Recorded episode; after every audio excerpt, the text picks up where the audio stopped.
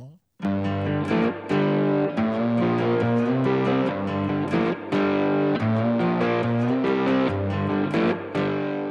Hallo und herzlich willkommen. Hier ist Nackt und Rosa mit dem Snapcast.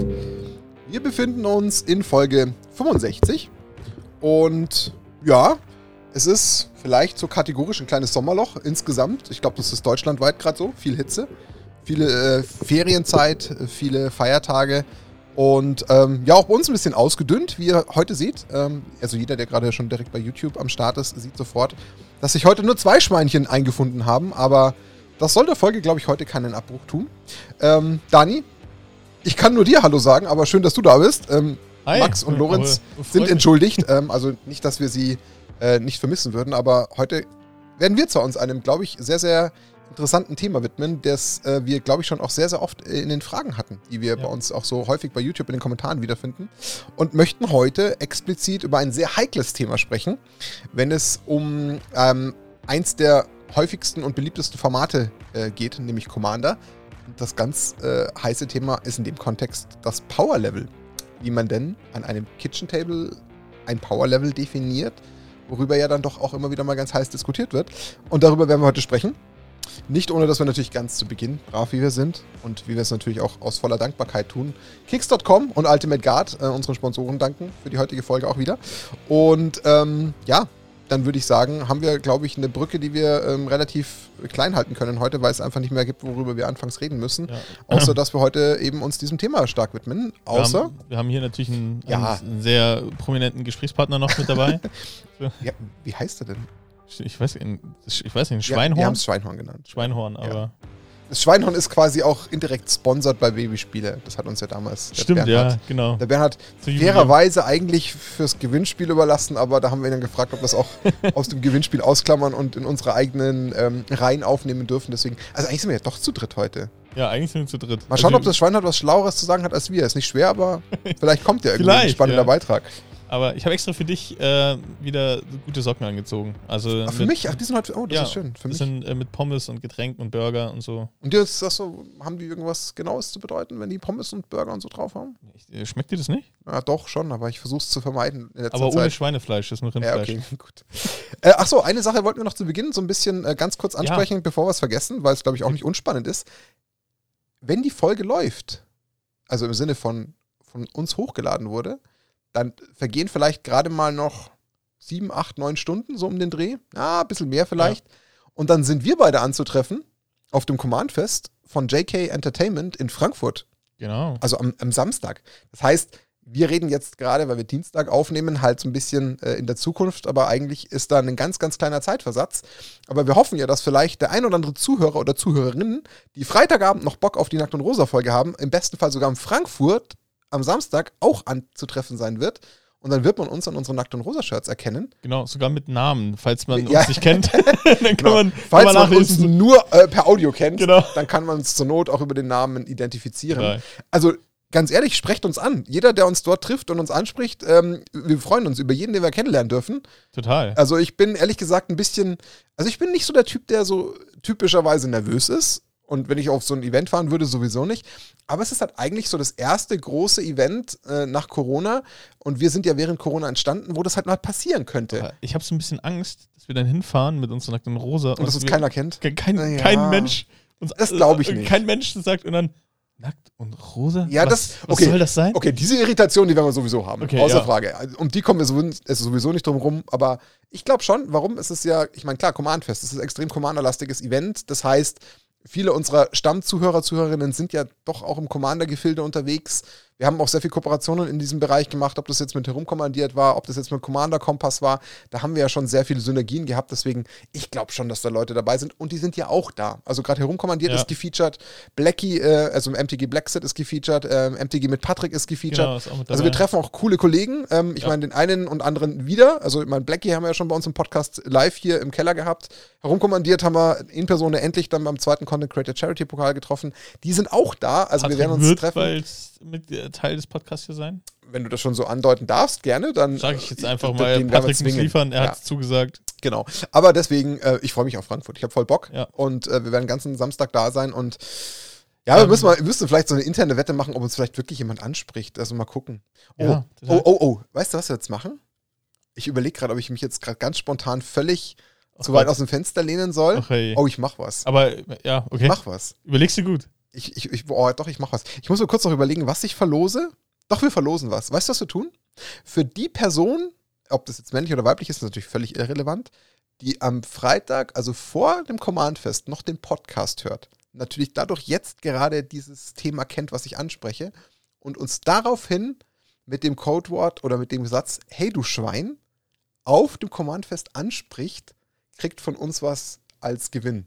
Zwar vielleicht nicht direkt vor Ort, weil ich gucken muss, ob ich das alles ins Auto kriege, oder ich nehme es direkt mit, aber spätestens im Nachgang zugeschickt. Aber dann wissen wir, ob die Person das am Freitag noch gehört hat, uns deswegen am Samstag auf dem Command-Fest anspricht. und We kriegt weißt du, was wir machen? Wir nehmen auf jeden Fall einen rosa nackten Boulder rosa mit. Boulder Oh, mit. wir machen die nackten rosa Boulder. Ja, Word. ja, Jetzt und müssen wir nur hoffen, dass nicht 300 Leute sind. Genau, also, oder sich das irgendwie also das heißt, seid die Ersten, die uns finden. Und Dann, machen wir, wir machen es, okay, wir- okay, wir müssen natürlich jetzt ein bisschen einen Sicherheitsdeckel drauf machen und ich hoffe, dass ich mir den gut überlegt habe. Bitte mit Kommentar vor dem Samstag, wenn es noch geht. Also wenn ihr es quasi jetzt zwischen Freitag und Samstag früh hört. Aber gut, ich meine, wenn sie uns eh ansprechen, dann haben sie es vor dem Command-Fest gehört. Ja, aber sie müssen uns ja ansprechen. Ja, genau. Aber ich will halt nur so ein bisschen sicherstellen, dass sich das dann nicht irgendwie so auf dem Command-Fest rumspricht und dann plötzlich alle Leute sagen, ach ja klar, Logo. ja, und ich ja, kommentiere ja, wir, haben, wir nehmen ja nicht 500 mit, sondern drei Stück oder so, oder? Machen wir jetzt erstmal den Kofferraum halb voll. Halb voll. Egal. Wir finden eine Lösung. Ihr Genau. habt uns gehört. Ich will es einfach wissen. Wenn es ich mich verbrenne, muss ich gucken. Boulder. Ja, äh, genau. Menge wir, ungewiss. Wir kriegen, wir kriegen auf jeden Fall eine Lösung hin, dass Ja. jeder glücklich ist, der das tut. Und dann kriegen wir raus, wie viel uns vielleicht hören und dann auch im Command Weißt du, fest. das Problem ist, äh, warum wir das jetzt einfach so machen? Lorenz ist nicht Teil dieses Podcasts und das, die Vernunftstimme ist nicht mehr da. so, deswegen hauen wir jetzt. Hat es nicht ein bisschen gewechselt, die letzten Folgen? So ein ja, bisschen, stimmt, ja, Ja? ja, stimmt. Ohne mich jetzt da selbst über den Klee loben zu wollen, aber ich glaube, ich war da momentan auch so eher die Bremse. Ja, aber egal. Ihr habt's gehört. Ja. Let's see. Wir werden davon berichten. Wir freuen uns aufs Command-Fest Samstag. Ähm, wir werden dort sein und dann schauen wir mal, was passiert. Und dann werden wir im Nachgang auf jeden Fall auch nochmal das ein oder andere Wort dazu verlieren. Wir unterschreiben auch über den Bauchnabel und solche Sachen. Nur da. Nur da. Gibt es auch Nur andere Stellen, wo wir unterschreiben? Nein. Alles über der Gürtellinie. Ja, das sowieso. Okay, gut. Unter der Gürtellinie nur tätowieren. Auch eine Option. In Schweinchenrosa natürlich. Ja. Gut. Folge. Ja, Power Level bei Commander ist ja etwas, ich glaube, diese Diskussion und das ist unser Einstieg, wo wir uns darauf geeinigt haben. Ich glaube, die Diskussion hast du gefühlt fast in jeder neuen Commander-Runde, die in irgendeiner Situation ins Leben gerufen wird, sei es jetzt irgendwie die Freundesrunde, die sich mal wieder Freitagabend trifft oder wenn sie irgendwo in einer Gruppierung, vielleicht in einem Restaurant oder in der Wirtschaft oder in irgendeiner Jugend, äh, wie sagt man, Jugend, Jugendheim oder so zusammenkommt und dann vielleicht acht Leute da sind oder zehn oder zwanzig und man macht wieder eine neue Runde auf und sagt, ja, was, äh, was spielen wir denn für ein Level, für ein Power-Level? Welches Deck kann ich denn spielen? Das ist so die Standardfrage, die ich Ja. kenne. Ich meine, klar, nicht jeder hat seine 10, 20 Leute, mit denen er regelmäßig spielen kann, ähm, aber ich glaube, diese Diskussion, die ist ja, glaube ich, so alt wie Commander selbst, oder? Was würdest du sagen? total. Und bietet auch immer viel Zündstoff. Weil man Oh, dann, ja. wenn man dann vor allem, man spielt, hey, wir spielen Casual, und dann, und dann kommt auf einmal ein Chromox. Und dann, ah ja, Casual mit Chromox. Und da fängt es dann schon an. Weil, warum sollte jetzt ein Chromox nicht Casual sein? Und ähm, da gibt es sehr, sehr viel Zündstoff und ich glaube, man sollte vielleicht ganz anfangen, wie ist, wie ist denn Commander eigentlich entstanden? Wo kommt denn eigentlich der Kern von Commander her? Und ursprünglich war das eigentlich mal ein Format gedacht, ähm, wo es hieß, okay, das sollte eine Alternative zum kompetitiven Spiel sein. Das war so die, die Grundkonzeption dahinter. Und deswegen hat auch Com eigentlich Commander kaum, eine, also eine ganz kleine Bandlist. Die haben eigentlich alles offen gelassen. Und eigentlich sagt, ähm, selbst quasi das ähm, Rules Enforcement, äh, nee, wie sagt, ist das Rules Enforcement? I don't, I don't know. Rules-Komitee, oder was meinst du? Ja, die, die halt die Commander-Hoheit haben bei, bei WotC. Ich glaube, das ist Ja, so ein Rules, also ein Komitee auf jeden Fall, ja, Ja. aber ja. Und die haben mich, ähm, weil ich habe viel recherchiert jetzt zu dem Thema, die haben, die haben ähm, davor gesagt, ähm, ja, wenn ihr unterschiedliche Level habt, es ist alles erlaubt, ihr dürft eigentlich jede Karte spielen. Denkt immer den Sinn des Commanders, ihr sollt Spaß haben und socialisen. Und als ich das gelesen habe, dachte ich mir, Ja, es klar. gab mal ein paar Podcast-Folgen, also vor ein paar Podcast-Folgen haben wir über das Thema gesprochen ähm, und da habe ich mal den Satz gesagt, es ist nicht mein Job, dass die anderen Spaß haben. Damit widerspreche ich jetzt eigentlich offiziell so die, die Idee eines Commander-Spiels. Ja, damit triggerst du ja eigentlich schon die Grundsatzdiskussion. Ja. Die wird ja mit dieser Frage und die du jetzt in, oder, oder deiner Aussage und dem, nennen wir es Wunsch von Wotzi, der Empfehlung, Ja. lass es uns vielleicht so formulieren, dass ja Commander eigentlich die Casual-Komponente sein soll. Ich weiß nicht, ob das noch so zeitgemäß ist. Also, okay, ich tue mich ein bisschen schwer, weil, wenn man mal ehrlich ist, und ich glaube, da muss man schon so ein bisschen selbstreflektierend sein, ich habe das Gefühl, dass, wenn man jetzt auch zum Beispiel unsere Community anschaut, die ja auch extrem Commander-lastig ist, dass die sich halt einfach, was irgendwo wahrscheinlich eine, eine normale Dynamik sein dürfte, sich natürlich gegenseitig ein Stück weit hochschaukelt. Mhm. Das hast du wahrscheinlich immer.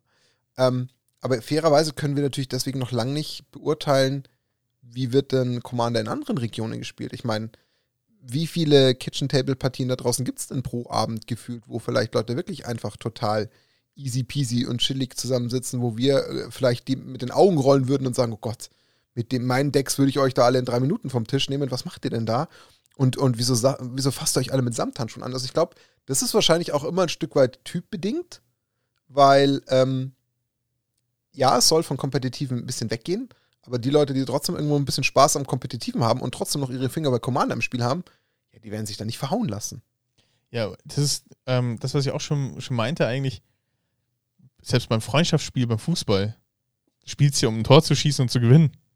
Und dann sagst du ja auch nicht, oh, jetzt führen wir 4-0, ach komm, komm mal vorbei, schieß mal ein Tor, damit, ihr, durch. damit ihr mal ein bisschen Spaß habt bei Der der, Torwart Sache. springt zur Seite, der hält den Ball nicht. Mach Ja. mal. Ja, So, machst du ja nicht, klar. Machst du ja nicht. Ja, Aber warum sollte ich das bei Commander machen?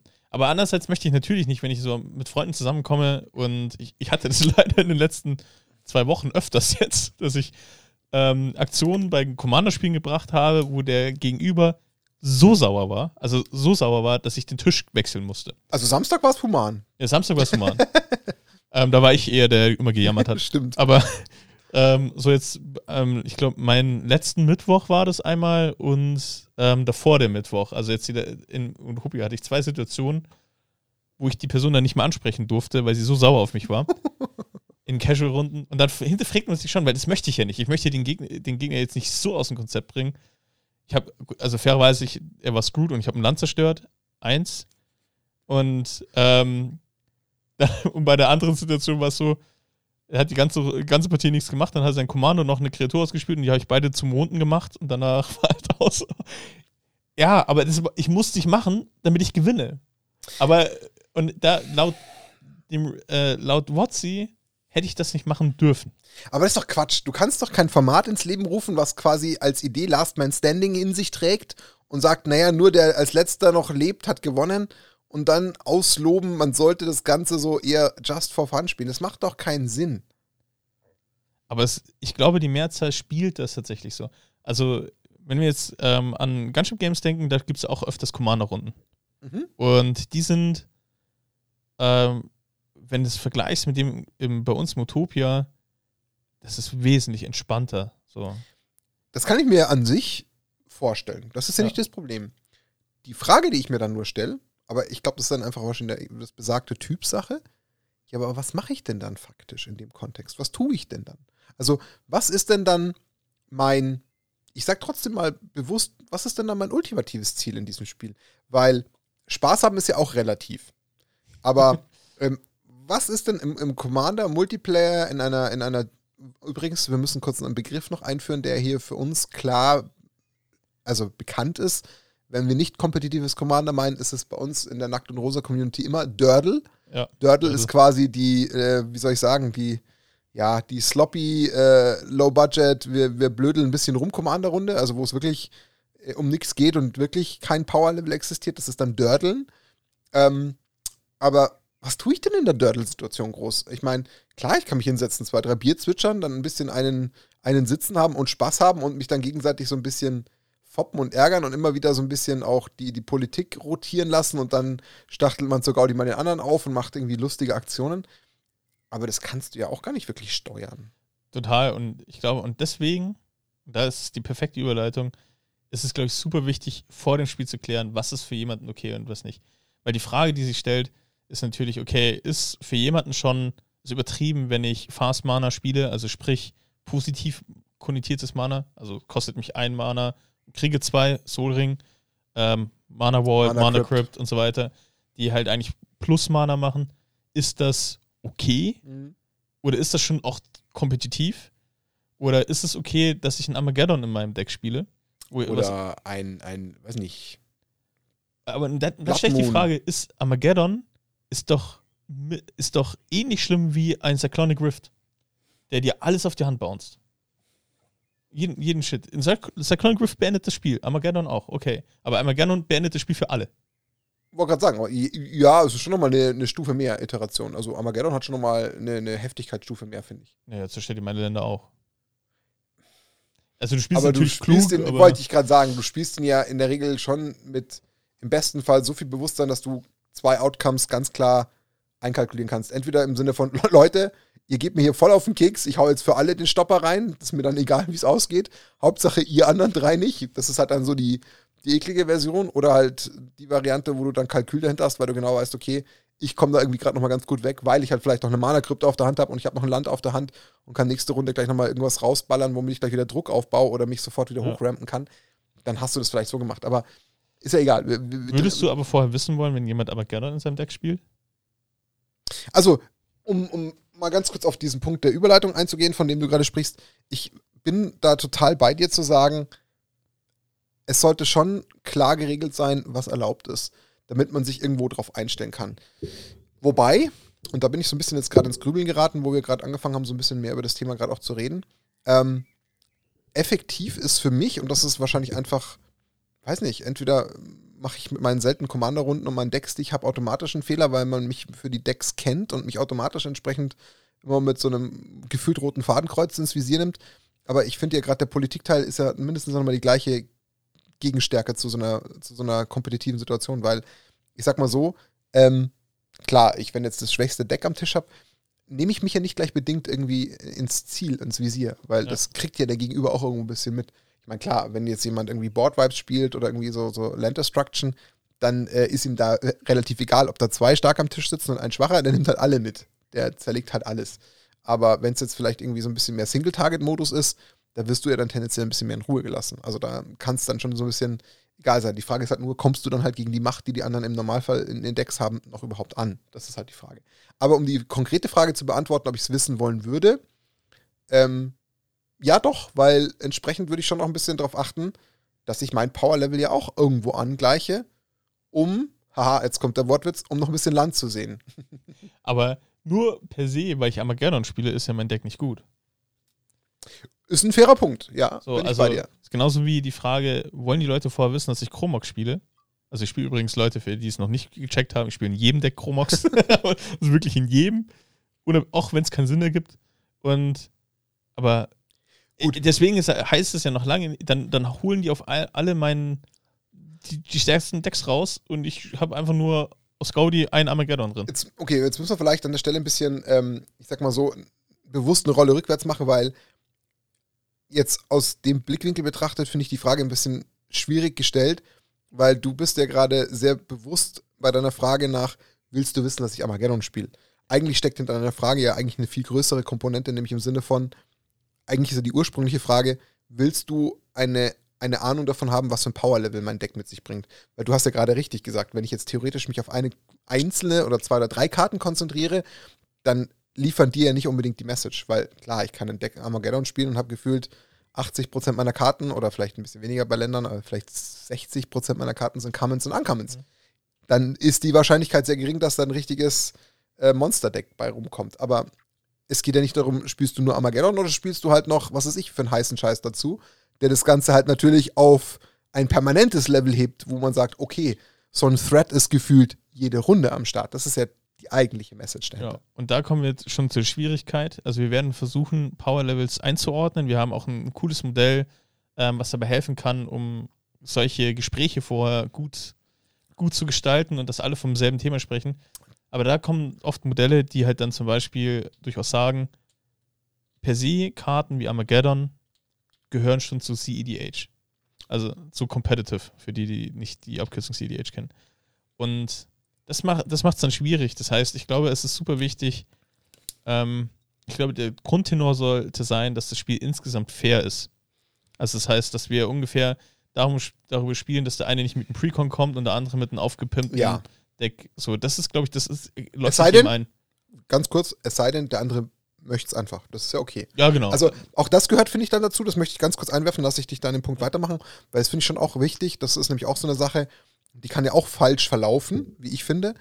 Wenn ich heute einfach sage, ich möchte mal so ein neues Deck einfach ausprobieren und kenne selber das Power-Level nicht, dann darf ich aber nicht mit diesem Deck an den Tisch gehen und gefühlt erst committen und dann irgendwie stänkern. Also das, Ja. ich glaube ich, ist auch eine ganz, ganz wichtige Nuance, die Leute schon, finde ich, irgendwie auch sich äh, beibehalten sollten.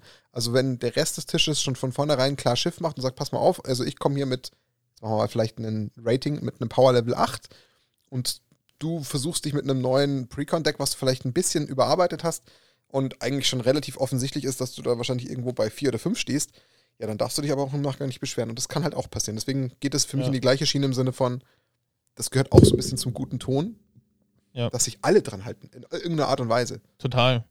Und ich, genau, was ich sagen wollte in Bezug, dass auch dann ähm, für euch, es gibt bestimmte Kartenmechaniken, die halt einem keinen Spaß machen, wenn man gegen die spielt, ist es ja einfach frustrierend. Wenn man zum Beispiel sagt, wenn ich gegen Stacks spielen muss, ähm, also nicht die Person Stacks, sondern, sondern das Spiel Stacks, also der Stil, da geht es darum, dass ich den Gegner so in einen Lock reinpacke, dass er eigentlich nichts mehr machen kann. Und ich hasse es, gegen sowas zu spielen beispielsweise. Also ich habe kein Problem damit, aber grundsätzlich, wenn ich als Person das hassen würde, dann sagt das vorher konkret, dass ihr genau das nicht haben wollt. Aber geht nicht davon aus, wenn man Casual spielt, dass der andere jetzt, weil es Casual ist, kein Stack spielt. Oder kein Infect oder kein Max-like Eldrazi beispielsweise. Wenn, der, wenn Max per se nicht möchte, dass, man dass er gegen Eldrazi spielt, weil er es nicht als Magic-Karten empfindet, was ja voll, für jeden vollkommen okay ist, aber dann sollte man das speziell vor dem Spiel sagen, hey, wir können gerne Casual spielen oder wir können gerne Competitive spielen, aber Eldrasis ist für mich halt echt schwierig, möchte ich nicht gegen, dagegen spielen. Macht das nicht vielleicht aber unter Umständen auch eine gewisse Tür auf für so eine, ich sag jetzt bewusst so eine halbe Endlosschleife, dass man dann, Dass irgendwie Jeder- alle vier sagt, ich möchte Ja, gegen das genau, nicht ja, und das genau. nicht. Und dass du dann in so eine Dauerdiskussion kommst, ja, aber dann habe ich keinen Bock gegen Counter zu spielen. Ja, aber gegen Land Destruction will ich jetzt nicht spielen. Und gegen Tribal habe ich jetzt aber keinen Bock. Und gegen Monocolor will ich nicht spielen. Das meine ich halt damit, dass sich das halt dann so irgendwie hochskaliert und man halt dann da wieder irgendwie zu keinem Ende kommt. das, das kann immer, das Ja. kann ja immer passieren. Da kann man, glaube ich, auf gesunden Menschenverstand plädieren. Grundsätzlich ist, ist es Magic und die Karten sind dafür konzipiert worden, dass sie gespielt werden.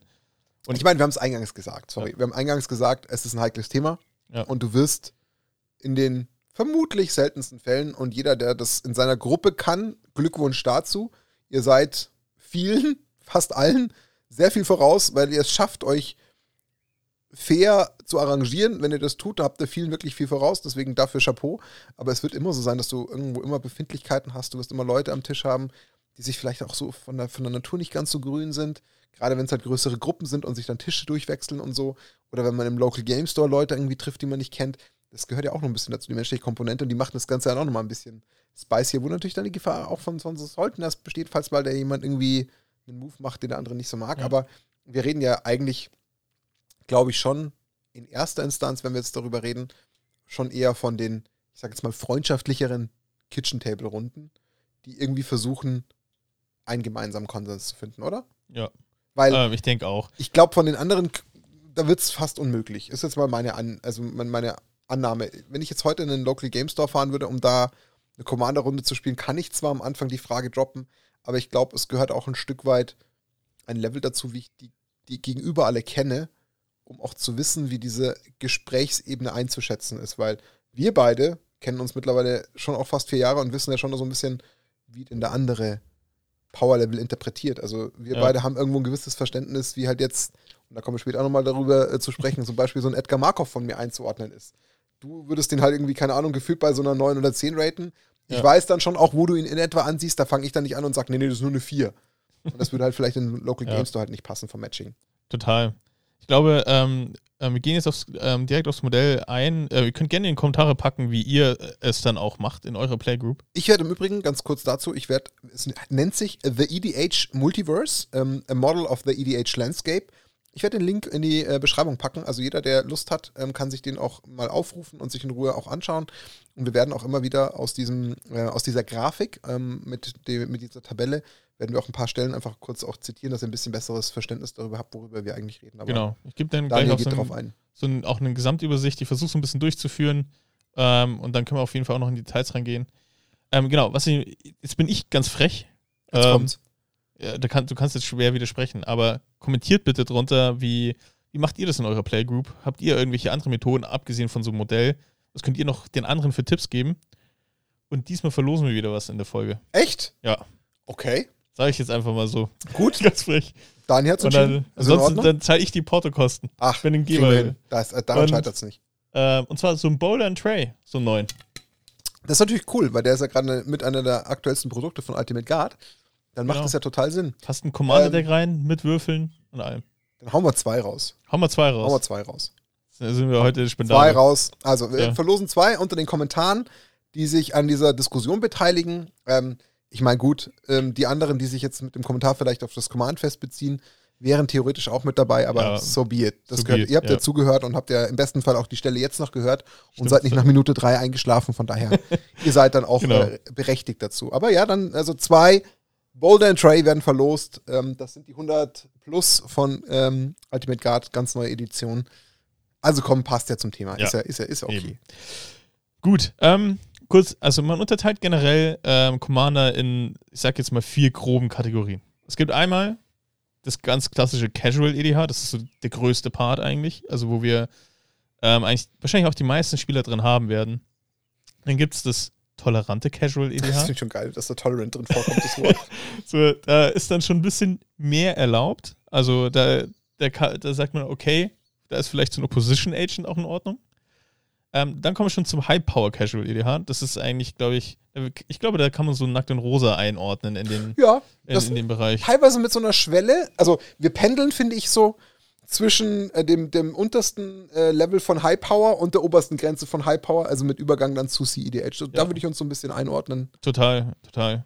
Und dann kommt, was mittlerweile auch immer eine größere Fanbase hat, glaube ich, das CEDH. Ja, wächst auch gefühlt, muss ich zugeben. Das ist so die, ähm, das Abgefahrene, also da ist all- alles erlaubt und ähm, da, ist, da herrscht wirklich die Meinung, wirklich einziges Ziel ist zu gewinnen. Generell kann man, glaube ich, sagen, ähm, Commander ist ja entweder, also entweder ich gewinne oder ich verhindere, dass andere gewinnen. Das ist so die Grund. also entweder mache ich die, die eine Strategie oder die, ähm, die andere. Man kann es immer so ein bisschen mixen, aber du versuchst entweder, entweder bist du ganz klar der Gewinner oder du versuchst, andere zu verhindern.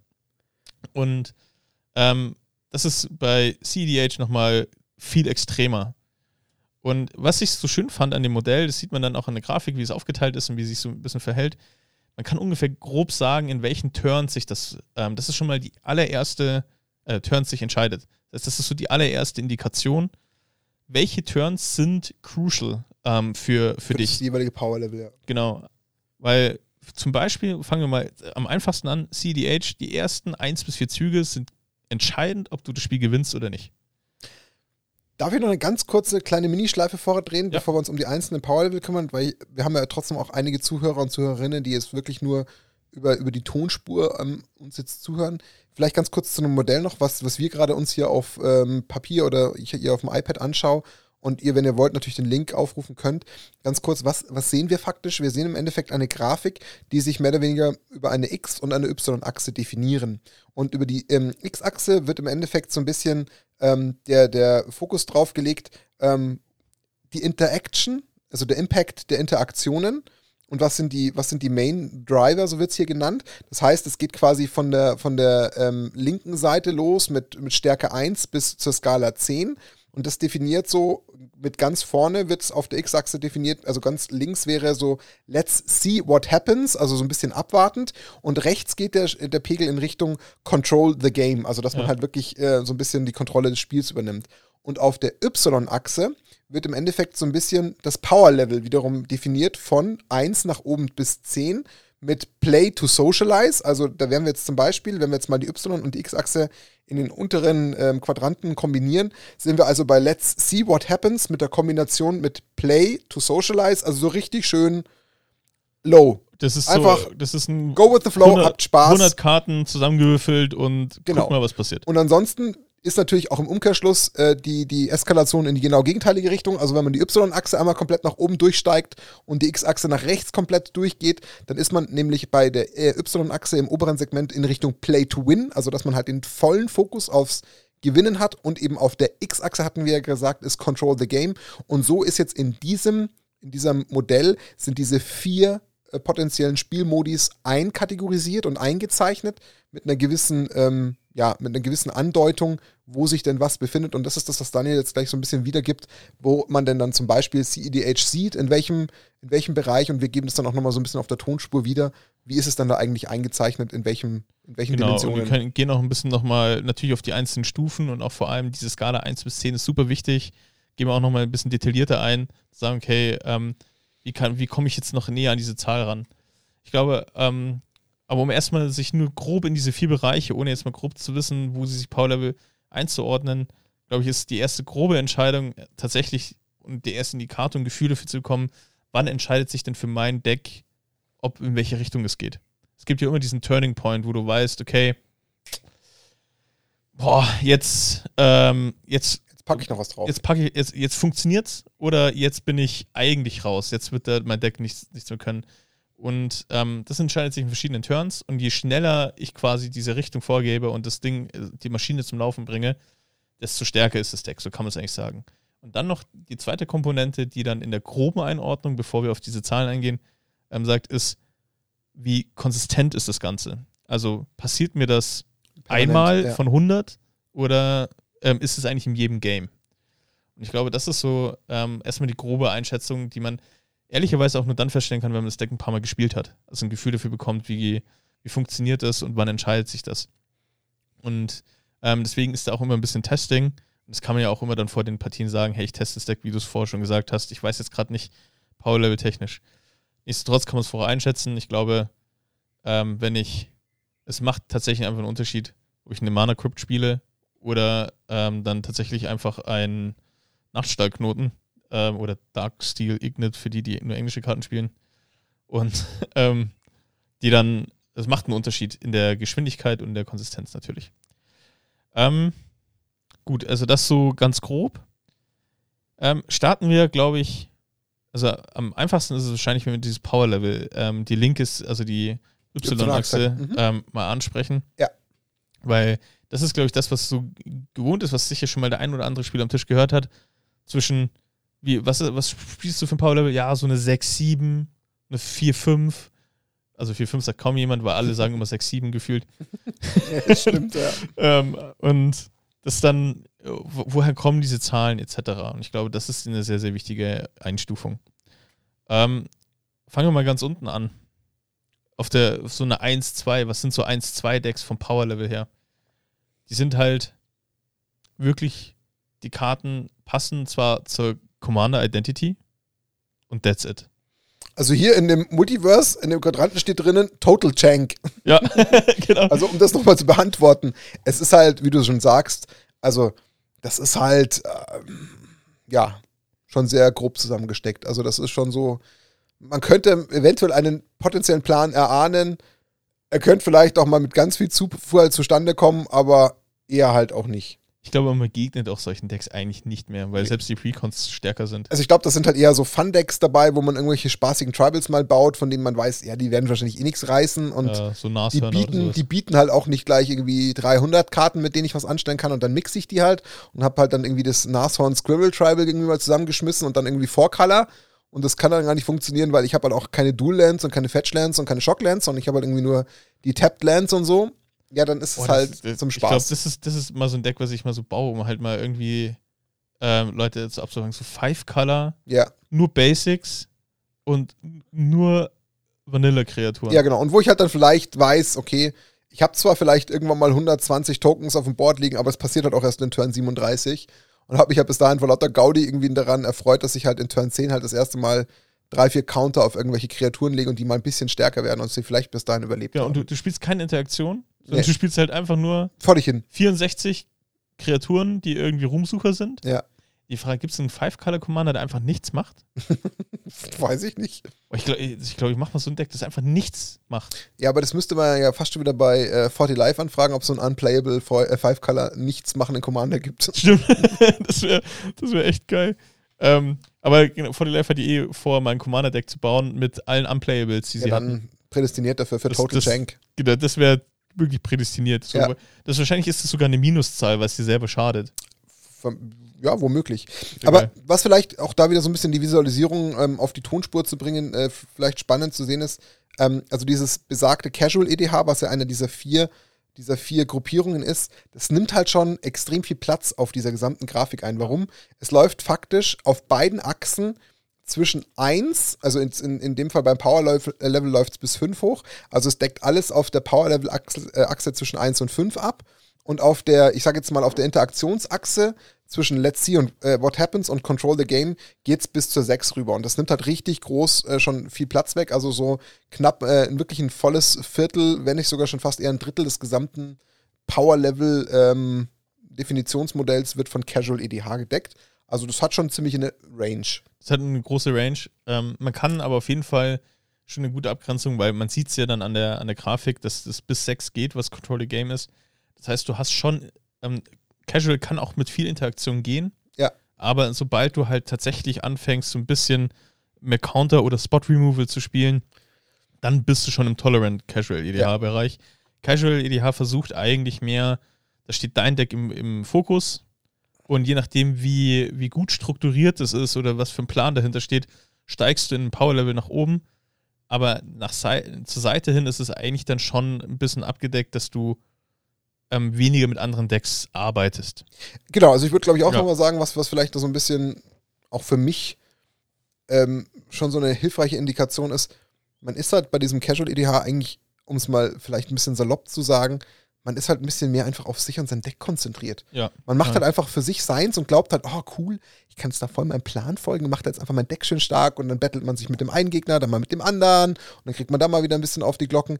Aber wie du schon sagst, dass man dann so irgendwie in die, in die nächste Dimension vorstößt und zu sagen, okay, ich muss jetzt unbedingt darauf achten, was macht das andere Deck? Muss ich da irgendwie eingreifen? Muss ich einschreiten?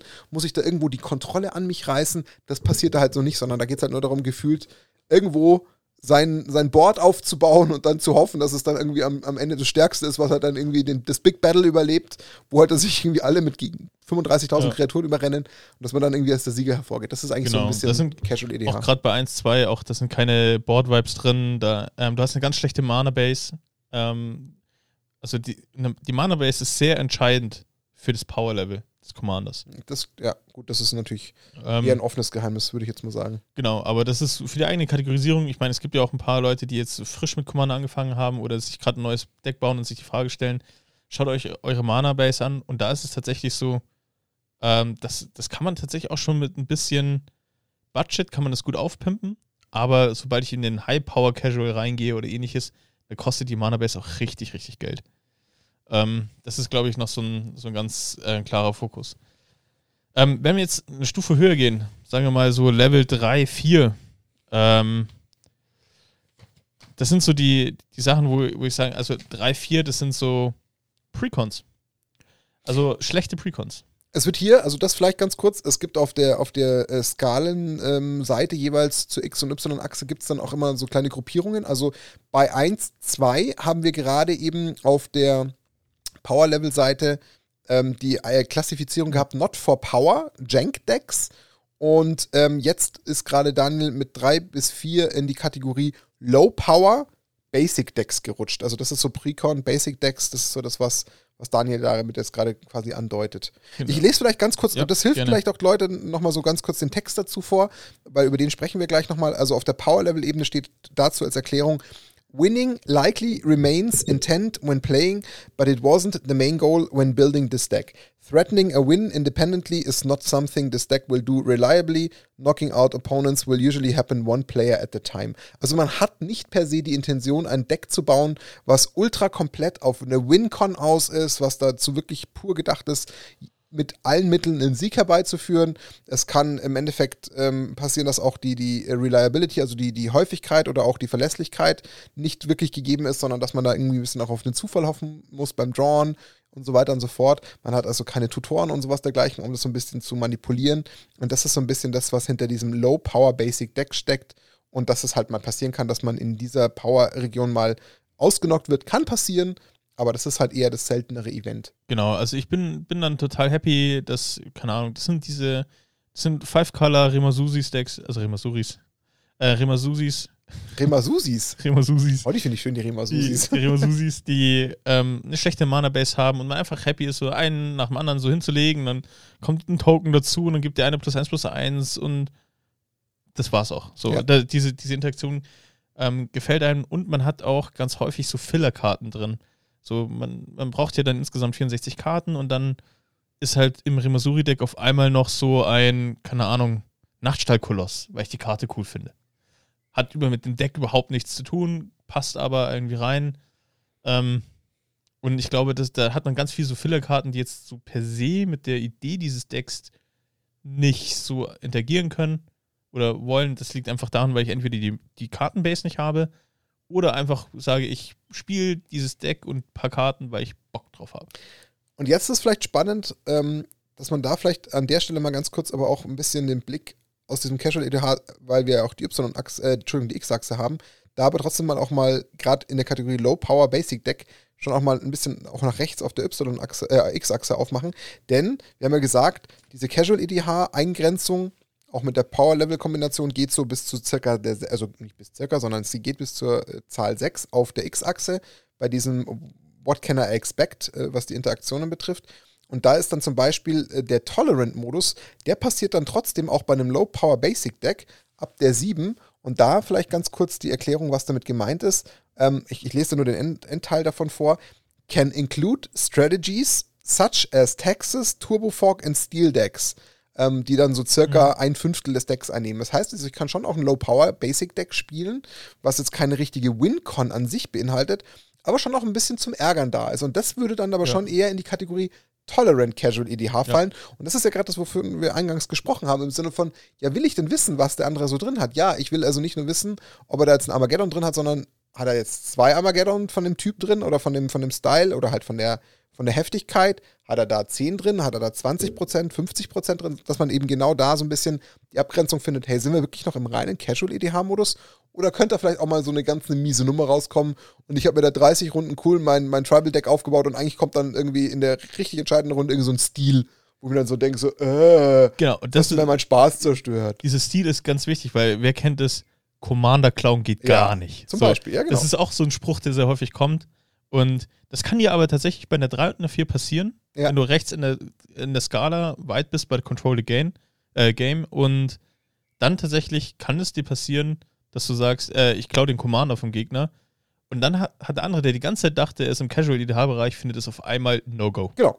Und ist halt total traurig, was ich verstehen kann, weil er hat sich eigentlich so in einem Modus befunden, wo er gesagt hat, cool, ich habe mit meinem Deck jetzt nicht diese Wincon aufgebaut, ich mache da so ein bisschen mit, ich habe da meinen Spaß, ich mache jetzt nichts Gemeines. Und wenn der andere halt diese kleine Schwelle übersieht und sagt, ja, mein Deck hat zwar auch nicht diesen Wincon-Charakter und ich mache auch so ein bisschen für mich hin, aber ich habe halt so 10 Karten drin in dem Deck oder 20, die schon auch irgendwie so eine kleine fiese Nummer auslösen können, die zwar nicht gleich das komplette Spiel entscheiden, aber im anderen halt doch auch irgendwo essentiell den Spaßstecker ziehen, dann kann das halt für so eine Runde schon auch unförderlich sein. Und da geht es halt dann schon so los mit dieser Schwelle und der Grenze, wo man aufpassen Und sollte. dafür, und deswegen ist dieses Modell so gut, weil es gibt mehrere ähm, Power-Level-Indikatoren, die einfach nur 1 bis 10 geben. Und deswegen finde ich diese, diese X-Achse noch so relevant, ja, das ist wichtig. ähm, damit man nicht nur sagt, okay, man, man kann nicht einfach nur pauschal sagen, du bist eine 3 oder 4, aber es gibt eben diese, dieses Element. Gibt es Nuancen. Ich kann Ja. Stil, ich kann Discard, ist auch so ein Thema.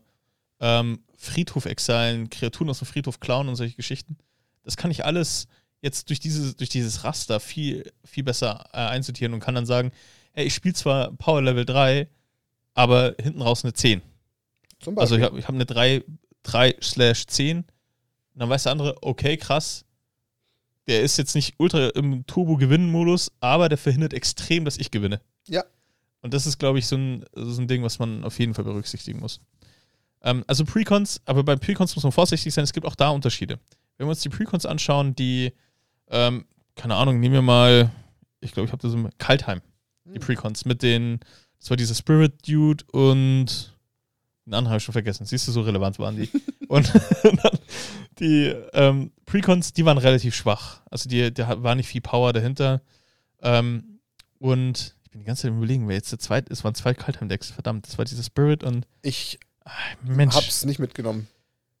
Dieser Vorteil Spirit und. Was gab es noch für eine. Egal. Okay, das wird mich jetzt die ganze Folge wurmen. Aber auf jeden Fall. Und dann gibt es halt noch andere Precons. Das ist sowas wie ähm, Midnight Hunt beispielsweise. Oder auch jetzt, ähm, die jetzt rausgekommen sind, zu Commander Legends. Die, haben, die sind schon deutlich stärker. Die sind eher bei einer 4-5 anzuordnen. Deswegen, man muss so ein bisschen ein Auge drauf haben. Ähm, Precon ist auch nicht gleich Precon. Nee, Ähm, ich meine, Commander Anthology zum Beispiel. das ist nochmal ein ganz anderes Level. Aber Oder- sind ja theoretisch auch Precons. Edgar Markov, Edgar allein Markov. schon in- Ja. per se als Precon. Ja. Anowon ist verhältnismäßig auch ein starker Precon gewesen. Ist auch war nicht schwach, easy. stimmt, ja. Ähm, war easy. Aber geht, aber finde ich, also Underone ist ein schönes Beispiel, weil ähm, ich finde, Underone zeigt halt schon schön auf, gut, vielleicht vertue ich mich jetzt und kriege dann ein paar äh, belehrende Kommentare, die auch in Ordnung wären, aber ich habe das Gefühl, Underone ist jetzt zum Beispiel ein Commander, der ist eher so Kategorie, der hat schon eher so den Casual-Charakter, finde ich. Ja. Weil er Ja. eben nicht darauf aus ist, zumindest in seiner Grundidee, den anderen so richtig irgendwie permanent flächendeckend das komplette Spiel zu zerstören in jeglicher Art, sondern da geht es so ein bisschen vor sich hin, dördeln rum Ja. und so hoffen, dass man ein paar coole Draws dadurch erzeugt und so weiter. Ähm, klar, kann man bestimmt ein bisschen auf die Spitze treiben, aber an Anowon halte ich jetzt erstmal grundsätzlich für eher tendenziell schwierig, ihn in die oberen Gefilde zu schieben vom Power Level. Da wird schon eher schwierig. Sehe also sehe ich ähnlich. Also du hast mit Anowon hat, hat eine Idee, der hat eine, einen Plan, was er, was er tun will, aber der ist nicht so krass straight, dass er dominierend ist, Nee, sondern genau. ähm, der, der kann nervig werden, aber es ist jetzt nicht so, dass du das Gefühl hast, okay, das ist jetzt komplett out of control. Ja, also da liegt für mich so in der, in der Möglichkeit zwischen ähm, der unteren Grenze von High Power und aber auch so in dem, in dem, in dieser Mixtur aus Casual EDH und Tolerant Casual EDH. Also da liegt er irgendwie so in so einem, in so einem Delta drin. Es kommt darauf an, wie viel Interaktion du in dem Deck hast. Ja. Du, also ich hätte jetzt so auf eine 5, 5, 6. Ja, genau. Ja, genau. Aber das ist genau die Ecke, wo ich Ja. mag. Und, dann, und klar, ich meine, dann kannst du halt über die X-Achse noch entsprechend entscheiden, wie du ihn aufbaust. Aber Ja. ich sag mal so, grundsätzlich liegt er wahrscheinlich dann da auch irgendwo zwischen einer 5 und einer 8 und einer 9, wo du ihn ansiedeln kannst. Und dann hast du ihn eben in diesem Segment, wo Genau. du ihn benutzen kannst. Aber genau, das ist so die Kategorie von unterschiedlichen äh, Precon-Decks. Das kann Total. da passieren. Ähm, genau, das waren eigentlich die, die Low-Power-Decks. Also Power Level 3 bis 4. Genau. Jetzt kommen wir zu 5, 5 und 6. 6 ist schon teilweise grenzwertig zu High-Power Casual E EDH. Ja, gut, das hat schon auf der Grafik den größeren Anteil bei der 6. Also bei der 6 Es ist echt grö- ich habe Ja, schlecht, schlecht ausgedrückt. also doch, wenn du es hier Ja. nochmal anschaust, das hat schon hier deutlich mehr Anteil. Ja, total. Also es ist mehr im High-Power-Casual-Segment angesiedelt. ähm, auf jeden Fall. Und ähm, ja, ich weiß nicht, willst du die, die Mid-Power-Focus-Decks Ich- quasi nochmal. Ich lese ganz kurz den Text nochmal vor. Also mit Power ist eben 5 und 6 als Power-Level auf der, auf der Y-Achse und es ist beschrieben mit What this deck does to win um, is a lot more important than how efficient it um, is at doing it. Win strategies are very clear, but either ne, but are either not the most powerful or not optimized in execution. When it threatens a win, it will usually be between turn 8 and 12 and or through controlling decks of that speed. Also alles in allem, mehr oder weniger, wenn man es nochmal zusammenfasst, du hast zwar ein, an sich eine klare Win-Strategie drinnen, aber sie ist nicht ähm, bis zum Ende ausgereizt und, und perfekt geschliffen, dass man sagen kann, ich habe vielleicht ähm, drei, vier, fünf, sechs, sieben Optionen, diese Win-Strategy zu exekuten, sondern ich habe vielleicht ein, zwei Pieces oder, oder Optionen oder Outs, aber ähm, auch die sind nicht zu 100% ähm, verlässlich, weil es vielleicht sein kann, dass ich halt dafür zwei, dreimal eben entsprechend interrupted werde oder und dann ist gefühlt auch schon der Zahn des Decks gezogen. Das kann halt passieren. Genau. Also, ähm, das ist, äh, wie du schon sagst, das ist ja klar, aber es, die Win-Strategy ist, Sie ist tendenziell da. sie ist da und sie ist, aber sie ist ein bisschen, wie soll ich sagen, Offensichtlich? Ne, ich meine, nicht so straight. Also sie ist neben einem, so, was da oft rumgeistert, sind so Token-Decks zum Beispiel, die ganz viele Kreaturen. Das ist die Win-Strategy. Ich habe einen Haufen Kreaturen, die ich, wo ich die Leute dann überrenne, weil ich 15.000 Tokens generiert habe. Das ist so, ähm, das kann funktionieren, aber ist nicht safe. Ist nicht so safe wie eine Demonic Consultation mit einem Tasse Oracle. Ja, klar. So, wo ich weiß, okay, ähm, damit habe ich gewonnen oder Nepmaniac. Ähm, das ist so, das, und das funktioniert auch nicht gegen jedes Deck. Es ist, so ein Token-Deck hat gegen so ein Board-Wipe-Festival so ein bisschen Schwierigkeiten. Das stimmt. Und ich glaube, das ist so, ähm, aber es ist sehr straight auf dieses Token generieren ausgelegt. Ähm, worüber man sich streiten kann, ähm, weil das ist tatsächlich im Netz ein bisschen unterschiedlich definiert, wie bei dieser ähm, 6 und, 5 und 6. Diese Ich gewinne jetzt Karten. Das sind zum Beispiel, ähm, ich glaube, Biorhythmus heißt es, ähm, wenn du in deinem Upkeep mehr als 20 Kreaturen kontrollierst, hast du das Spiel gewonnen. Wenn du in deinem Upkeep Rebel in Riches ähm, ist zum Beispiel auch, wenn du in deinem Upkeep 10 Treasures ähm, ähm, hast, hast du das Spiel gewonnen. Mhm. Das sind diese Win-Now-Karten. Das sind eigentlich ganz klare Win-Options. Da, da streiten sie so ein bisschen die Geister, ob die in der 5, 6 drin sind oder ob die eigentlich viel, viel höher gehören. In meinen Augen ist, dass sie ja nicht Instant Speed gewinnen, sondern du eigentlich einen Turn Zeit hast, darauf zu reagieren und dann in der Regel ja noch drei Leute drankommen, dir diese Win-Option kaputt zu machen, sehe ich das durchaus bei einer 5 und 6 gegeben, dass ich diese Karten da drin spiele. So aus meiner Empfindung. Aber da kann man, da kann man sich auch drüber unterhalten. Das ist so eine kleine Side Note auch in diesem diesen, ähm, in dieser Landscape. Ähm, klärt vorher ab, wenn ihr solche Karten blöd findet, diese, die, dieses Ich gewinne des Spielkarten. Klärt es vorher ab. Oder klärt auch ab, sowas wie, der Gegner kann dieses Spiel nicht gewinnen, wie Platinum Engel oder Platinum Emperor. Dann klärt es vorab, wenn ihr da wirklich ein krasses Problem habt. Aber ich kann euch sagen, sie sind kein Problem in der Regel. Genau, also man, man kann sich einfach, glaube ich, darauf einigen, dass das, glaube ich, so genau das wahrscheinlich genau in meinen Augen, wenn ich jetzt eine, eine, Meinung abgeben müsste, wahrscheinlich die vermutlich beliebteste Range ist, die es wahrscheinlich so ja. in der breiten Mitte geben dürfte, weil man hat ein bisschen Power, aber nie so eine Power, die total unfair ist, die sich immer irgendwie in der gesamten Gruppe regeln lässt. Und jetzt ist mir so ein Punkt eingefallen, den haben wir irgendwie noch ein bisschen, wie ich finde, ignoriert, weil wir sprechen zwar natürlich über das Thema Power Level und wie arrangiert man sich so vor so einem ganzen Spiel, aber was denn damit automatisch einhergeht, und das haben wir irgendwie so ein bisschen verschwitzt, aber zum Glück ist es mir eingefallen und ich glaube, das macht schon Sinn, dass wir darüber reden. Wenn man mal drüber nachdenkt, jedes Format, was wir hier jetzt gerade ansprechen, oder nicht Format, sondern jedes Level, was wir jetzt gerade durchgehen, das hat ja auch irgendwo indirekt eine klare ähm, Konsequenz, was das Thema Dauer des Spiels beinhaltet. Ja. Weil als ich jetzt gerade gelesen habe, hier so bei diesen Mid-Power äh, Focus Decks, äh, when it threatens a win, it will usually be between turn 8 and 12 was ich mir dann kurz so selber von meinem geistigen Auge durchgerechnet habe, naja, acht bis zwölf Runden in so einem Vierer-Commander, wenn du jetzt sagst, naja, jetzt mal die ersten ein, zwei Runden mit schnellen Mana-Drops äh, oder mit, mit Land-Drops und dann vielleicht irgendwie nichts tun ausgerechnet, hat jeder so im Schnitt seine zwei, drei Minuten vielleicht Spielzeit, die ja auch nicht unüblich sind pro Runde. Und ja. das rechnest du hoch, dann bist du da ja auch schon bei einer Stunde. Ja, also da, wenn ja. jetzt irgendwie bei zehn Runden äh, vier Spieler drei Minuten nehmen, da bist du halt dann doch auch schon bei, äh, ja doch, 120. Nee, ja. sogar, Schmarrn. Warte, ähm. es ist spät, ich muss rechnen. Warte, zwölf Runden. Äh, jeder, jeder, okay, zwei Minuten. Dann bist du bei 24 mal vier. Ja, okay, dann bist du bei so 80, roundabout. 80 Runden. Äh, Minuten. Minuten. Äh, Minuten. Ja, ich sag, es ist spät. Ähm, 80 Minuten. Also es ist ja schon auch eine Dauer. Und die Frage ja. ist halt, wir sprechen jetzt hier aber gerade schon vom Power Level 5 bis 6. Im Umkehrschluss, was hat das dann eigentlich für Low Power Basic Decks und Not for Power Jank Decks bedeutet? Spielst du den ganzen Tag einen, ein Match? Wahrscheinlich irgendwo gefühlt ja. Ich, glaube, ich glaube, es hängt sehr stark von Interaction Rate ab. Klar. Also wo ich da, wo ich da bin. Ich Stimmt, mein, wenn, die X-Achse macht viel aus. Die, die macht da sehr viel aus. Wenn, ja. wenn da irgendwie, egal welchen Power Level, selbst bei Jank, wenn, gut, bei Jank, glaube ich, da dauert es tatsächlich lange, weil du einfach keine starken Kreaturen hast, die das Ding. Es ist halt Janky. Ähm, das wird wahrscheinlich also ich kann mir auch nicht vorstellen, dass es Leute gibt, die das spielen. Kannst du mir nicht vorstellen? Och. Total jank. Also ja. die nur Karten zusammenwürfen und gucken, was passiert. Ach, gibt's bestimmt. Aber okay, vielleicht gibt's. Da, wo das Bier im Vordergrund steht. Aber sehr, bei mir steht oft genug das Bier im Vordergrund und ich kann das nicht spielen. Aber Dann bist du zu trainiert in dem Punkt. mit dem Bier oder mit den Decks? Mit Bier und Powerlevel kombiniert. Okay. Aber ich, ich glaube, die, diese Interaktion ist sehr relevant, weil ähm, nur weil du jetzt zum Beispiel CDH und alle spielen Stacks, dann dauert das Spiel ultra lang. Klar. Das ist natürlich schon eine ganz, das kann auch eine fiese Krise sein, ja. So, also ich glaube, das ist so die, ähm, die Geschichte, wo man. Ja, die X-Achse trägt seinen Teil dazu bei, da hast ja. du recht. Also das levelt nochmal so ein bisschen die, die Dauer so ein bisschen aus. Se, zum Beispiel äh, bleiben wir, äh, Edgar Markov, der kann das Spiel sehr, sehr schnell beenden. Absolut.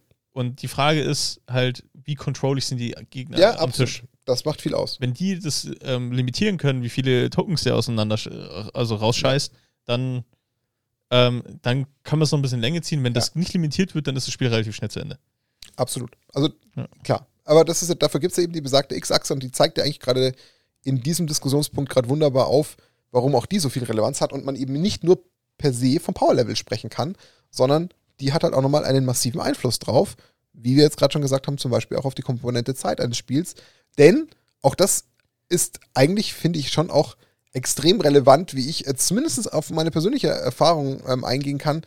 Für mich macht es schon auch ein bisschen was aus, dass ich im besten Fall vorher schon auch absehen kann, ja, wie lange dauert jetzt so ein Match? Ja. Weil wenn du halt irgendwie Samstagabend nach dem dritten Commander irgendwie dann um 0.30 Uhr nochmal in die Runde guckst, hey, spielen wir jetzt noch eins und die Leute schon irgendwie so alle so halb durch sind und alle schon Angst haben vom nächsten zweieinhalb Stunden Match, ist halt auch nicht so cool. Total, weil du willst ja, ähm, wir sagen oft dann auch zu Gaudi halb so, jetzt machen wir noch ein schnelles.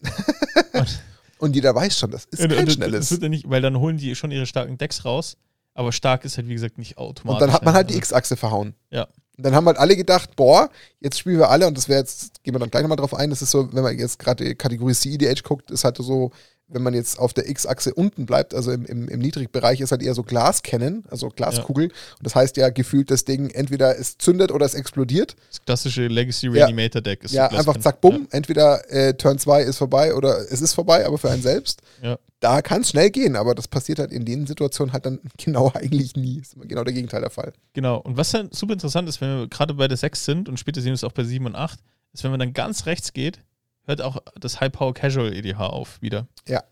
Ähm, das ist, glaube ich, noch ganz. Ähm, das ist nämlich, das sind die klassischen Denial-Decks, die einfach nur Nein sagen. Ja, genau. Da habe ich tatsächlich auch eins, das ist relativ stark, das ist wahrscheinlich bei sieben.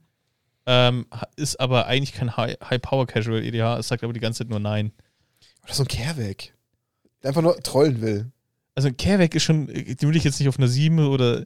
Ja, aber er geht halt schon sehr stark in die Richtung, nicht unbedingt Control-Deck, aber es ist halt schon auch sehr viel Nein drin oder so dieses, ich, ich Er hat nur. sehr viel Interaction drin. Ja. Aber er removed die ganze Zeit, er schießt die ganze Zeit Schaden. Ich glaube, ja, aber Kehrweg an sich ist, glaube jetzt nichts Lorenz gegen deinen Commander, ähm, aber den würde ich jetzt schon eher so ein bisschen Chaos bei einer 4, 4, 4 8 ein, einschätzen. Also mir ging es jetzt gerade mehr um die X-Achse. Ja. Aber da bist genau. du eher bei so einer 4? Also nee, X, X bin ich bei, bei ah, okay, 8 bei okay, Kehrweg. Okay, dann sind wir da schon auf der gleichen, auf der gleichen Richtung. Okay. Weil wenn der einmal liegt, dann controlt er das Spiel ja, das, schon das ordentlich. Nervt, das nervt halt dann schon sehr. Das ist ja. schon eher Abnerv. Ja. Okay, ähm, mhm. das heißt, Fakt, mit Power Focus ist so Schwelle, man merkt's. Das liegt so äh, in, in so drei äh, e Ebenen, eben High Power, Casual, Casual EDH oder Tolerant. Kann also alles äh, wirklich gut berühren. Also ich glaube, wenn man jetzt mal so unter den ganzen Punkten, bei denen wir jetzt gerade schon so über die Power Level und über diese What can I expect äh, Sachen gesprochen haben, ist das bis dato jetzt die Area, wo wir, äh, glaube ich, die Empfehlung aussprechen könnten. Die zeigt schon perfekt auf, wie sehr das Zünglein an der Waage eine gute Kommunikation vor dem Match sein kann. Total. Weil hier ist einfach die, die, die, Grenze zu schnell überschritten, die halt dann aber auch unter Umständen einfach äh, Spaßbremsen erzeugt für andere. Weshalb gerade hier einfach extrem wichtig ist, schaut, wenn ihr euch grundsätzlich mit eurer Grundidee des Decks irgendwo in diesem Segment befindet, dass ihr das gut im besten Fall platzieren könnt und abstimmen könnt, damit es eben da nicht äh, ja, Grenzübertritte gibt, die den anderen verärgern. Ja total. Was man vielleicht ein, eine Side Note noch zu, gerade zu 6, das, ähm, bei 6 macht ihr euch schon Gedanken über äh, Mana Rocks, Mana Beschleuniger, das sind ähm, das eine gute, da, da fangt ihr schon an, die Landbase gut zu gestalten, also an Effizienz zu gewinnen. Das ist noch nicht so ganz krass, dass ihr jetzt eine, eine Crypt, eine Vault und sonst was spielt, aber ihr spielt schon Signets, ähm, das sind Talismänner dabei, das sind gute Mana Rocks, nicht diese drei Mana, mach eins, sondern mach zwei, mach zwei eins die kommen da schon, spielen eine Rolle und ihr macht schon, betreibt Color Fixing. Ja. Ähm, kommen wir zu 7.8. Das ist so die, die Spaßgegend, glaube ich, wo ich mich am meisten bewege. Äh, weil, ähm, vielleicht, ich habe auch genug Sex, äh, ich habe auch genug Sex. Das uh, ja. ich habe genau genug, genug Sechser-Decks, wollte ich damit sagen. Ja, absolut. Aber gut. Ähm, ich hol dich aus dem Ding nicht mehr raus. Da lasse ich dich jetzt allein. Ähm, genau, aber ich habe auch, genau, jetzt wollte ich sagen, ich habe auch Vierer. Das klingt auch falsch. oh Gott. Oh, ja. Ähm, Niveau ist am Start, aber ich meine, jetzt haben wir eine Stunde voll, da kann man schon mal abdriften, das ist gut, ja. das ist okay. Aber 7-8er, da fühle fühl ich mich auch. ja, fühlt er sich noch. Da fühlt er sich. Ja, Bei Dani ist bekannt für seine Monogamie. Eieiei. Ja, ich, mal- ich versuche es jetzt mal zu retten für dich. Wir gehen Ja. mal zum Power Level 7 bis 8, ähm, kategorisch genannt High Power Optimized Decks, mainly built to win reliably. Also da schon der erste Satz sagt ganz klar aus, da ist der Plan einfach, dass man wirklich sich aufs Gewinnen so konzentriert, dass die Wahrscheinlichkeit und die Verlässlichkeit einfach sehr stark äh, in den Fokus rückt und wird weiter beschrieben mit But there were also um, other drivers when building this deck. Win cons that defeat uh, all opponents at once are common. Uh, can threaten a win independently between turns 4 and 8 most of the time and or is built to win by controlling decks of that speed. Also was haben wir für Komponenten drin? Wir haben es gerade gesagt, also einerseits eine höhere Verlässlichkeit, dass man überhaupt das Spiel gewinnt, aber wir gehen jetzt hier schon eine Ebene weiter, allein dass die Win-Cons jetzt eben auch schon durchaus diese Gefahr beinhalten, dass man alle Gegner auf einen Schlag rausnimmt, also dass da wirklich so die krassen, fiesen Kombos mit drin sind. Das ist hier auch schon auf jeden Fall gegeben, aber auch, dass es eben erstens von der Geschwindigkeit schnellere Matches sind, die schon wirklich irgendwo zwischen 4 und 8 äh, von den Zügen enden können, aber im Umkehrschluss aber auch, dass es Decks beinhalten kann, die genau die passenden Antworten auf solche Decks wiederum mitbringen, zu sagen, okay, ich bin in meiner gesamten Deckbausituation darauf konzentriert, dass ich einerseits diese Reliability aufbaue, dass ich meine, meine Win-Cons durchdrücke, im Umkehrschluss aber, dass ich auch so viel, ähm, ich sage jetzt mal, Backup habe, um mich aus potenziellen gleichen Gefahren der Gegner rauswinden kann und nicht gleich gefühlt äh, conceden kann, sondern irgendwie noch im Spiel bleibe. Ja. Also die Decks haben, da ist auch keine Karte drin, die keine Synergie hat.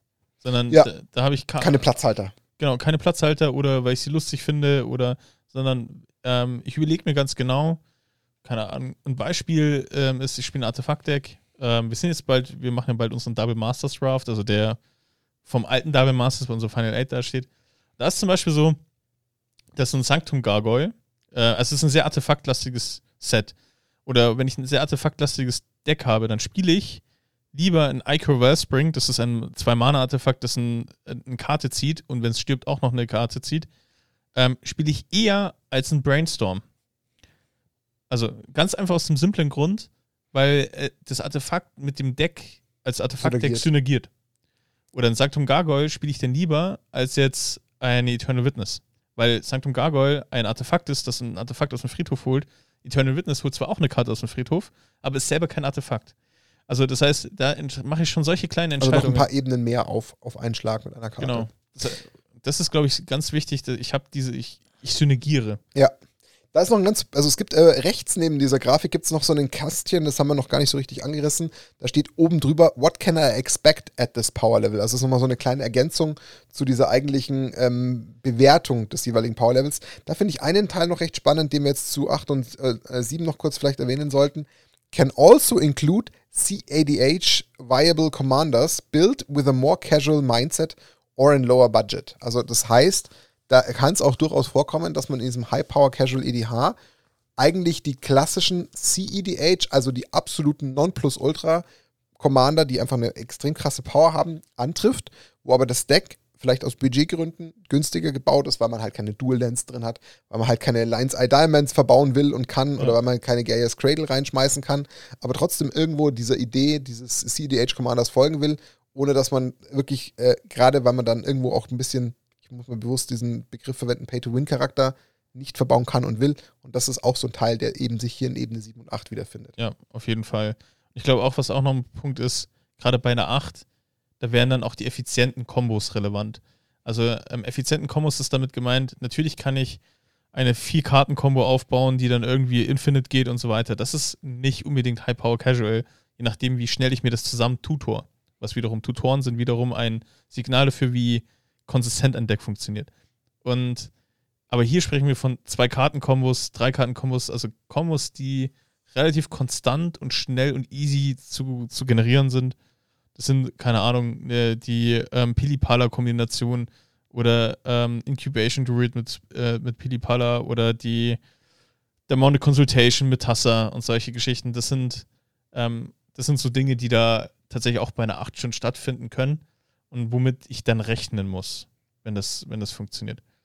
Ähm, Aber es ist halt so die klassische Ecke, wo man sich halt einfach mal, ich sag jetzt mal bewusst ausleben will und selber, glaube ich, auch mal so versucht, seine Decks, die man so über eine längere Zeit gespielt hat, einfach auf auch so ein Maximum zu trimmen, was dann eben gerade wahrscheinlich den, den, den meist existenten Hemm, hemmenden Treiber, wie jetzt eben diesen Pay-to-Win-Charakter ignoriert, weil man sagt, hey, ich kann eben nicht die besagten äh, ultra teuren Karten verbauen, aber ich will schon irgendwie schauen, dass ich das Deck irgendwie möglichst mal auf eine ja, humane Weise maximiere. Ja, auf jeden Fall. Und ich glaube, ähm, hier sprechen wir auch bei, gerade auch bei einer 7 und 8 von Mana-effizienten Rocks, also die, Ja. die mehr Mana machen, als sie eigentlich kosten. Ja. Ähm, die machen tatsächlich, also Oder halt so ein Arcane Signet, was halt einfach mehr Wert bietet halt an sich. Ja. Und ich glaube, es ist jetzt nicht so, dass jetzt pauschal, nur weil ich über Chromox spiele, alle meine Decks 7, 8 sind. Aber wenn ich Chromox, Petal, ähm, Ja. Mox, sonst was spiele, also meine, von meinen 15 Mana-Rocks ähm, 14, 13 Mana-effizient sind, ja, dann bin ich High Power Ca- äh, Casual. Ja, und das ist, glaube ich, so Absolut. für die eigene Einschätzung, wenn man ganz ehrlich sagt, ja, kann ich sagen, hey, ich spiele zwar Mox, aber ganz ehrlich, das ist ein Vierer, weil ich, das ist auch die einzige Mana-effiziente Dann Karte. ist da ein drin. Unterschied. Und ich glaube, das ist so ein bisschen zu. Aber je höher die. Wahrscheinlichkeit wird, dass du halt von diesen heftigen Power ähm, Rocks einfach schon die Starthand voll hast und damit gleich in Turn 2 oder in Turn 1 vielleicht sogar schon einen Commander legst und halt schon eine Ultra-Geschwindigkeitsvorteil hast, der halt dann gefühlt das Pendel schon für mehrere Runden in deine Richtung schwingt, dann ist halt das die Einschätzung, die man halt am besten etwas äh, bewusster treffen sollte, zu Ja. sagen, okay, äh, ich muss da schon irgendwie ehrlich sein und das ein bisschen bewerten, dass es halt einfach doch eine höhere Power ist, die ich da einfach mit mir äh, rumtrage. Aber interessant ist, ich kann immer noch ein Achter-Deck haben, was immer noch Tolerant Casual EDH ist. Und das sind so die Klassiker, ist zum Beispiel Baral. Ähm, der Ja, Mono gut. Der ist halt schon Counter. sehr, der ist halt schon sehr speziell baral, muss man Ja, fairerweise er sagen. sagt nein, nein, nein. Und irgendwann, ähm, ich habe letztens tatsächlich, was letzten Mittwoch, da hat einer gesagt, mein Deck gewinnt nur dadurch, dass die Leute zusammenschieben, weil sie keinen Bock mehr haben. Und das wäre jetzt so ein, so ein Achter, der hat eigentlich keine klare Win-Con. Der sagt einfach nur die ganze Zeit Nein und verhindert, ja, dass die anderen überhaupt noch was machen können und gewinnt dadurch, weil die dann irgendwann sagen, Leute, okay, jetzt macht es keinen Sinn mehr. Ich sitze jetzt noch eine Stunde da und kann nichts mehr tun. Also da habe ich auch äh, tatsächlich vorhin so ein bisschen verschlafen, weil ich jetzt hier mal reingezoomt habe. Es gibt auch quasi, wie wir jetzt diese Power-Level-Definition, äh, diese Gruppierungen auf der Y-Achse haben, gibt es das auch nochmal eigentlich so für die, ähm, für die Interaktionsecke. Das steht oben drüber. Das ist mir irgendwie vor lauter Zoomen und Scrollen äh, nicht ins Auge gestochen. Die Kategorien 9 und 10 auf der X-Achse werden definiert mit All the Stops Denial Decks und werden beschrieben mit Actively tries to lock down others. Das ist also das klassische Staxen aber die Ergänzung heißt and or is always able to interact, is built to reliably prevent others from playing their game. Und das ist das, Ja. was du sagst. Einfach Nein sagen. Immer Nein sagen, bis der Gegenüber sagt, weißt du was, jetzt habe ich keinen Bock mehr, ich schieb zusammen. Ja, genau. Ist die Frage, braucht's das? Manche mögen's. Daniel sagt, ist es mein Job, dass ihr Spaß habt? Aber das ist halt Diskussionsgrundlage vor so einem Spiel. Genau, und das ist, ich glaube, das muss man, muss man wissen. Und ich habe auch so ein Deck, das sagt die ganze Zeit nur Nein. Und spiele ich leider sehr, sehr selten, weil ich weiß, dass die Leute irgendwie wenig Spaß damit haben, dieses Deck, also gegen dieses Deck zu spielen. Ähm, wenn ich das spiele, aber dann sage ich das ganz klar, hey, ich spiele, ich bin counter-heavy gerade. Und dann ist, führt es in der Regel dazu. Und das ist das Schöne am Multiplayer. Da nehmen sie mich zuerst raus, weil sie einfach keinen Bock haben, diesen, diesen Nein-Spieler am Tisch zu haben Also irgendwo provoziert man es ja auch damit. man provoziert es damit und Multiplayer gleicht eigentlich oft, wenn die im Power-Level nicht zu krass differieren, sondern der eine spielt einen Achter, der andere einen Sechser und so weiter, dann gleicht sich das Multiplayer aus, weil Edgar Markov gerade in den ersten drei Runden eskaliert, dann schießen sich alle auf den Edgar Markov ein, um so ein bisschen das Level Das auszugleichen. Ja, das passiert irgendwo naturell bedenkt, irgendwo automatisch, genau. Aber es gibt natürlich auch die Spieler, die komplett irrational agieren und mit Ke- Kehrweg durch die Gegend schießen und irgendwie zwei Leute komplett rausnimmt und einfach nichts macht. ich weiß jetzt nicht, was er anspricht, aber vielleicht ähm, gibt es ja einen der Zuhörer, der vielleicht gerade zuhört und sich an irgendwas vom Samstag erinnert fühlt. äh, Grüße gehen raus. Ansonsten ähm, vielleicht noch an der Stelle, was, was irgendwie noch, noch in meinen Augen relevant ist. Ähm, also gerade dieser Punkt mit ähm, 7 und 8 als Power-Level, das zeigt ja schon sehr schön, dass die Leute hier einfach einen gewissen Fokus haben. Aber ähm, die Gefahr, die halt immer noch besteht, haben wir gerade gesagt, dass man einfach abstimmen muss. Okay, pass auf, was ist denn jetzt die Idee deines Decks? Und derjenige muss sich halt auch wiederum, was wir schon mal gesagt haben, darauf einlassen, dass er eventuell halt einfach, weil er zum Beispiel dieses All the Stops Denial Decks kategorisch auswählt, dass er sich halt dann automatisch irgendwie vielleicht sogar von Beginn an irgendwo in den Fokus begibt. Ja. Oder dass er sich selber wiederum auch irgendwo in einem, einem Race aussetzen muss, weil halt die anderen sagen, ja gut, dann versuchen wir halt unsere äh, Synergie schneller durchzudrücken und wenn dann drei gegen einen stehen, dann ist es halt äh, Teil des Deals, den man selber irgendwo eingeht. Ja. Auf jeden Fall. Dann hätten wir theoretisch noch, natürlich klassisch, äh, Power Level 9 und 10. Ähm, etwas, was wir, aber ähm, irgendwie gefühlt auch über unsere Grenzen hinaus als sehr aufstrebend empfinden. Also CEDH, also Competitive ähm, Ja. Elder Demon Highlander genannt, voll ausgesprochen, ähm, scheint schon zuzunehmen. Also irgendwo ist dann der Nerv des, des eigentlichen WotC-Empfehlungsschreibens dann doch auch irgendwie äh, ad absurdum geführt, dass man sagt, ja, spielt das doch mal ganz freundlich und nett und lieb miteinander. Und äh, dann gab es da anscheinend so ein paar, die gesagt haben, nein. Also ich- man muss sich ja nur allein vorstellen, du hast Zugriff auf den kompletten Kartenpool. Dass das Leute nicht ausreizen, ist ja eine Utopie. ja, natürlich. Also, und Also mit dem riesigen wachsenden Kartenpool und den zigtausend neuen Synergien, die sich tagtäglich gefühlt aufmachen, ist es doch auch irgendwo normal und auch mehr als legitim, dass Leute sich einfach kreativ völlig austoben wollen. ja, total. Also das ist auch normal und das ist auch irgendwo, ist ja auch okay. Und, und das hatte ich ja vorhin auch schon mehrfach ein bisschen angesprochen, es kann ja auch durchaus sein, also ich glaube, in dieser CEDH-Ecke verirren sich ja schon potenziell auch irgendwie die Leute, die äh, neben Commander vielleicht auch noch die klassischen äh, kompetitiven Formate spielen und die eher lieben. Ähm, und auch ich muss sagen, ich finde mich auch eher im CEDH, wenn überhaupt wieder, weil also mich in so einem 37 Stunden Casual EDH-Match wirst du wahrscheinlich seltener antreffen, weil mir das halt einfach auch gar keinen Spaß macht. Ich meine, mich persönlich nervt es ja schon auch immer wieder, wenn man halt irgendwie gefühlt das stärkste Deck am Tisch ist, dass dann eigentlich gleich alle drei fokussieren oder so. Mhm. Aber lieber verliere ich halt dann in Turn 5, als dass ich dann das Ganze halt künstlich in die Länge ziehe und mir denke, eigentlich wissen wir doch alle, was Sache ist am Tisch. Mach doch einfach fertig. Also ich tatsächlich mit CDH, da tue ich mich schwer. Also Ja? ich spiele gerne diese High Power Casual DH, wo ich eben ähm, nicht mich rechtfertigen muss, also wo ich den Gegner kein Tor schießen lassen muss, sondern wo ich halt sage, okay, und jetzt es 4-0 und ich balle ihm halt noch, noch drei Tore rein. Ähm, bei CDH ist es für mich so, das ist, das ist, CDH ist ein, ist ein Dex, 9 und 10, die sind ultra linear. Die machen im Prinzip immer das Gleiche. Also nahezu immer das Gleiche. Und sie haben eine ganz klare Linie und keine Karte ist da mit Zufall drin. Also alles, jede einzelne Karte ist Teil dieses Plans.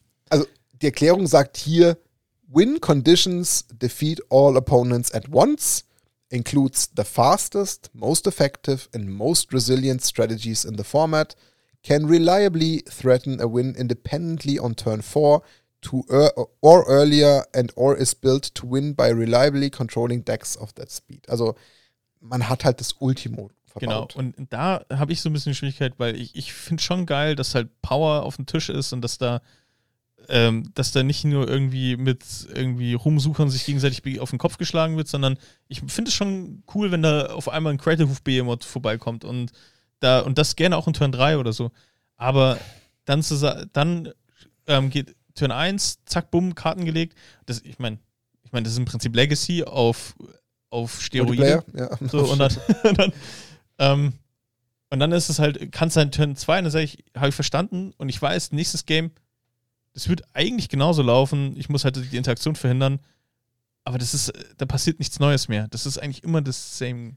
ich glaube, was dir fehlt an dem Ganzen, Einschätzung, dir fehlt, glaube ich, einfach trotzdem irgendwie noch immer so eine restliche Spaßkomponente. Das ist, Ja. glaube ich, so eigentlich die Message, die ich bei dir so ein bisschen raushöre. Weil das Power an sich stört dich nicht, aber du willst halt irgendwie die Möglichkeit haben, dass man in Turn 3 immer noch irgendwie über einen coolen Move lachen kann, den irgendwie gemeinsam feiern kann. Aber ich meine, das C steht für Competitive und Competitive hat halt meistens mehr Ernst als Spaß inkludiert. Und da wird selten gelacht und gespaßt und irgendwie ein cooler Move gefeiert oder irgendwie ein cooler Twist gefeiert. Und das bieten ja Matches mit, keine Ahnung, Win Turn 4 eher sowieso selten. Also da ist ja schon Ja. wirklich harter Fokus auf das Ding, will ich halt in kürzester Zeit glasklar finishen. Egal, ob das jetzt Turn 3 ist oder nicht. Ich will halt das Ding durchziehen. Und das ist halt, glaube ich, was es so schwierig macht. Natürlich haben da Leute Bock, sich zu messen und das irgendwie aufs Maximum zu treiben. Aber es ist halt eine eigene Ecke. Und die eigene Ecke, auch da, gleiches Prinzip wie bei den anderen, die wir gerade angesprochen haben, die anderen Power-Level, dessen muss man sich bewusst sein. Man muss sich halt einfach glasklar sein, dass wenn man sich auf CEDH einlässt, dass halt einfach da verdammt wenig Platz für Spaß ist. Ja, Wirklich also da, da kann es ja auch passieren, dass du gar nicht mehr drankommst, weil der Turn Zum 1 Beispiel. fertig gemacht hat und der du halt noch gar nicht, noch nicht mehr ziehen durftest und noch nicht mal starten durftest. Ja. Das kann, dir, das kann dir passieren. Und da ist es dann sogar so wichtig, dass du einen Force auf der Hand hast, dass du selbst trotzdem immer noch interagieren kannst. Ja. Ähm, und da ist so die Ultra, wenn du nach ganz rechts gehst, ist halt Ultra-Stacks. Das heißt, du lockst den Gegner so zu, dass er nicht mehr irgendwas machen kann, dass er dadurch eben automatisch aufgibt, weil er weder noch ziehen, noch spielen, noch irgendwas tun kann. Ähm, oder du bist halt ultra aggro unterwegs, sodass du eigentlich in Turn 1 ähm, alle kaputt rennst. Gibt unterschiedliche Ebenen, sehr effiziente Kombos. Und ähm, da sprechen wir halt auch in der Regel. Es gibt vereinzelt CDH-Decks, die auch Budget sind, aber in der Regel sprichst du da von teuren Decks. Sehr selten. Ähm, also das ist schon, ähm, ja, und das, ich glaube, dass das ähm, bei uns ist auch wirklich so, es wird explizit nach CDH-Runden gefragt und dann, äh, ich verstehe auch den Reiz dahinter, weil ich finde es sehr angenehm, in CDH-Runden an sich zu spielen, weil da wird nicht lamentiert, da wird nicht diskutiert, da ist, ähm, da darfst du, da ist alles erlaubt, du darfst alles machen und du läufst nicht in Gefahr, dass du, dass einer sagt, äh, spielst du Land Destruction. Oder Strip Mine im Casual Deck, was ist los mit dir?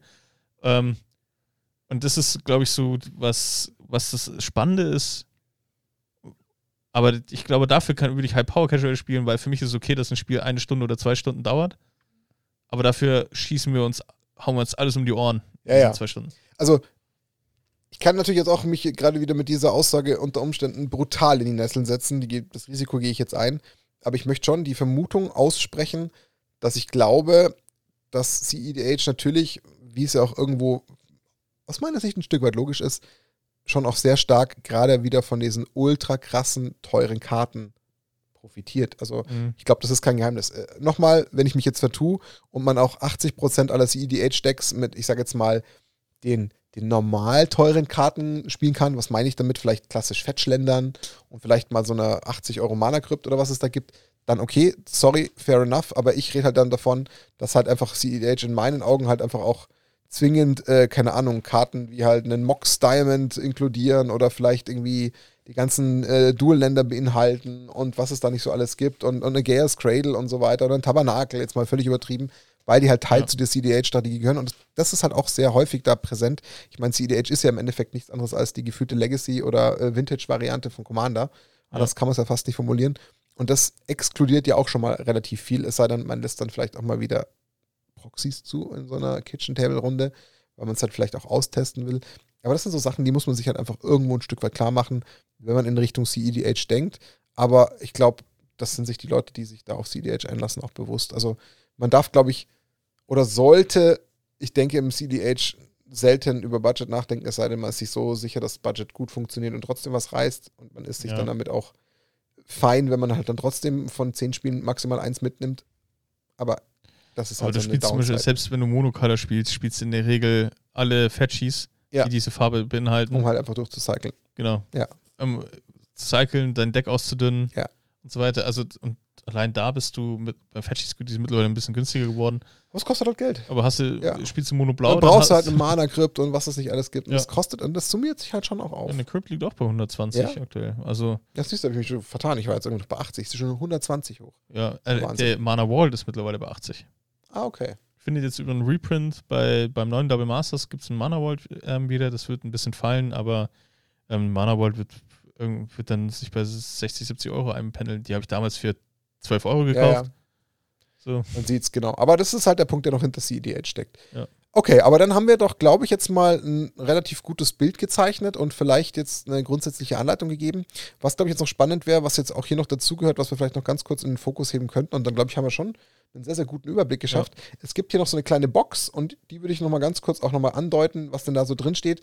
Also da, die, die sich mit der mit dem Überschrift äh, rühmt.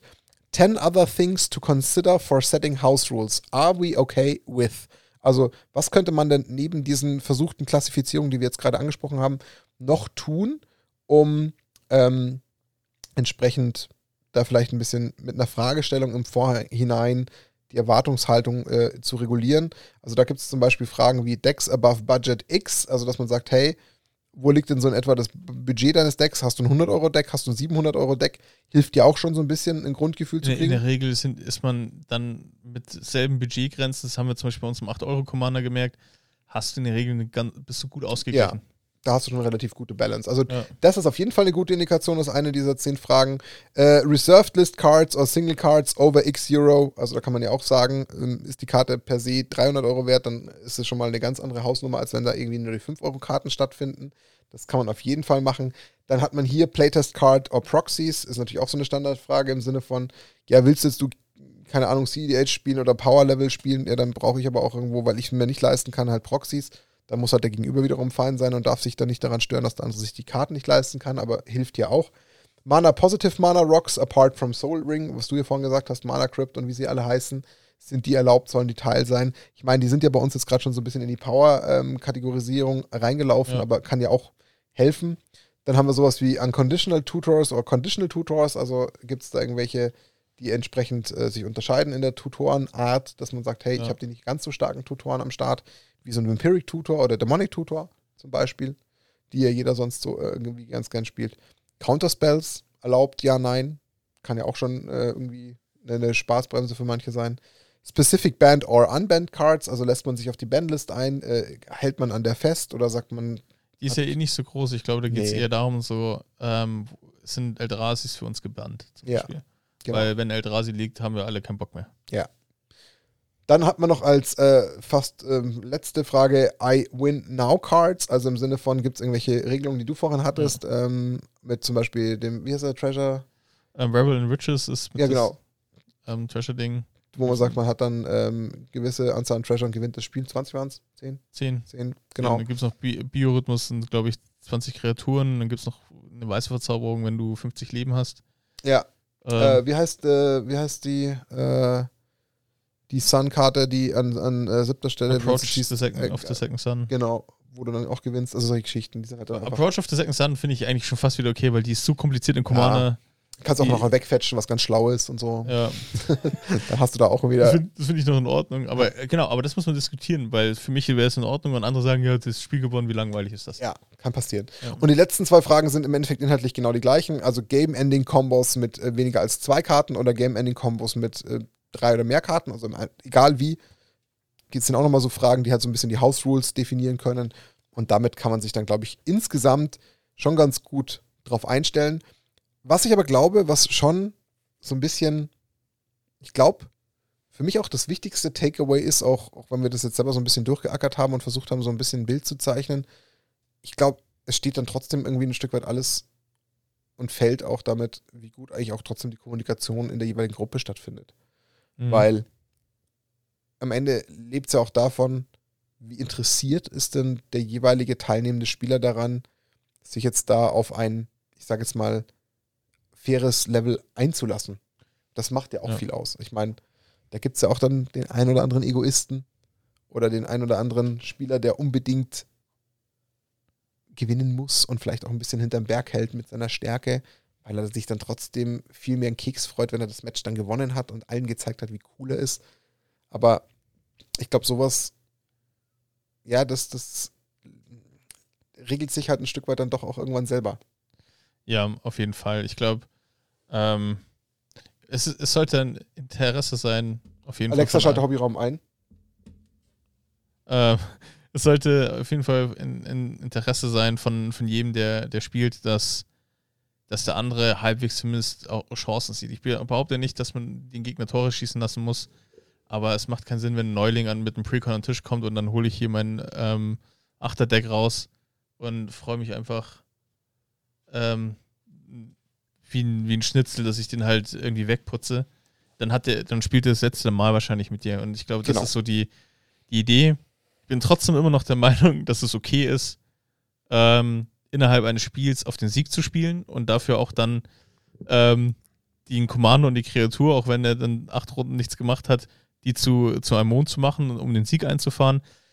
Schwer wäre es, glaube ich, wenn ich das machen würde und dann nicht gewinne. Dann verstehe ich den Frust. Klar. Weil dann sitzt, sitzt die Person halt einfach eine gefühlte Stunde da und kann einfach nichts mehr tun. Ja. Ähm, ich glaube, das, das muss man so ein bisschen ab, ähm, um, um mich selbst zu schützen und selbst zu rechtfertigen, glaube ich. Wenn ich das tue, dann mache ich das, um eigentlich relativ schnell dann das Spiel zu beenden oder ein Land abschieße. Ähm, was auch tatsächlich dazu geführt, äh, gut, in dem Fall war es so, der musste dann noch ein bisschen zuschauen, was relativ früh im Spiel war. Aber ähm, ich habe das Spiel gewonnen. so gesehen, weil ich das getan habe. Dann mach, kann man sich drüber streiten. Ähm, aber es ist. Ähm, ich glaube, es, ähm, was eigentlich die Kernmessage von allem auch hier äh, sehr deutlich gemacht hat, ist, wir sprechen oft von eben einem Level, das Power-Level, aber die X-Achse ist wirklich sehr entscheidend. Die tut Und, viel, ja. und dieses Raster ist, glaube ich, hilft nochmal so ein bisschen den ganzen mehr Dimension zu geben, um nochmal die Abstimmung gerade für neue Playgroups zu definieren. Also versucht eure Decks mit diesen zwei Ziffern zu versehen und nicht nur mit dieser einen, ich habe eine 8, Ja. sondern ich habe eine 8, eine 8 und eine 3 oder eine 8 und eine 10, damit der ähm, Gegner schon, der hat ein viel anderes, besseres Gefühl, worauf er sich hier eigentlich einlässt. Also macht es zweidimensional Ja. und nicht nur eindimensional. Das hilft euch auf jeden Fall. Ähm, wie gesagt, ihr findet in der Beschreibung den Link zu dem Artikel als solches. Da ist einerseits die Grafik hinterlegt. Ähm, hinterlegt ist das Ganze bei tapped.out.net. Und da ist aber auch ein sehr, es ist ein ausführlicher Guide. Also das, Ja. was wir gemacht haben, wir sind jetzt auf die ganzen Texte, die jetzt nur rund um die Grafik in der Grafik zu sehen sind, eingegangen. Aber unterhalb findet ihr in dem Artikel auch noch ganz viele ex also erklärende Abschnitte. Und wenn ihr euch damit auseinandersetzen wollt, ähm, ihr tut da euch und der Gruppe bestimmt irgendwo was Gutes, wenn da irgendjemand die Initiative übernimmt und versucht so ein bisschen das, ähm, ja, das pendelnde Organ zu spielen. Also das wäre mit Sicherheit ähm, hilfreich. Ähm, ich glaube, das tut allen irgendwo ein Stück weit gut, weil am Ende reduziert es Frust Ja. und, und irgendwelche fehlerhaften Abstimmungen oder, oder irgendwelche unschönen äh, Situationen, weil am Ende will man ja, glaube ich, trotzdem irgendwo nur Spaß haben. Und das Beste ist halt, wie es immer ist im Leben, man redet vorher drüber und äh, vermeidet dann irgendwelche unnötigen Situationen, die man hätte sparen können. Und dafür, glaube ich, ist, denke ich mal, ähm, gerade wenn es ums Commander-Spiel geht, in so einer Casual-Runde sowas eine ganz, ganz gute Anleitung. Total. Gut, ähm, Ich sehe übrigens Edgar Markov bei einer neuen. Echt, du siehst einen Edgar Markov bei einer neuen. Das war ja so ein Ja. bisschen dein Wunsch, dass wir da vielleicht nochmal so kurz Also drauf wir eingehen. mal nicht im Edgar Detail Markov drüber, sondern aber was, was würdest du in Edgar Markov schätzen? Bei einer neuen siehst du, und das überrascht mich jetzt schon ein bisschen. Ich hätte ihn tatsächlich tendenziell irgendwo eher so bei einer 7,5 bis 8 gesehen. Ich, ich finde halt, bei Edgar Markov, der hat halt keine Non-Games. Ich habe noch, nicht- noch nie gesehen, dass du Edgar Markov spielst und du warst nicht relevant an diesem Tisch. Das ist noch nie passiert. Du warst immer, immer ein Thread. Ja, er ist, aber ja, ich weiß, was du meinst, aber effektiv, wenn man es so betrachtet, ähm, er, er kommt halt hauptsächlich nur über die Tokens und Kreaturen und über die Effekte, aber er hat halt nicht ähm, so, so typische klassische Extra-Win-Cons normalerweise, die er ergänzt. Ich meine, es gibt so ein, zwei, drei Extra-Win-Cons, die man einbauen kann, ähm, aber er geht halt dann meistens mehr über die Masse und das lässt sich halt in der Regel ganz gut meistens mit Ward-Vibes handeln. Da wird Ja. er halt schon hart gebremst. Aber der, der scheißt ja allein nur wenn, nur, wenn er liegt und dann hast du innerhalb von zwei, zwei Runden hast du ja wieder fünf Tokens wieder liegen.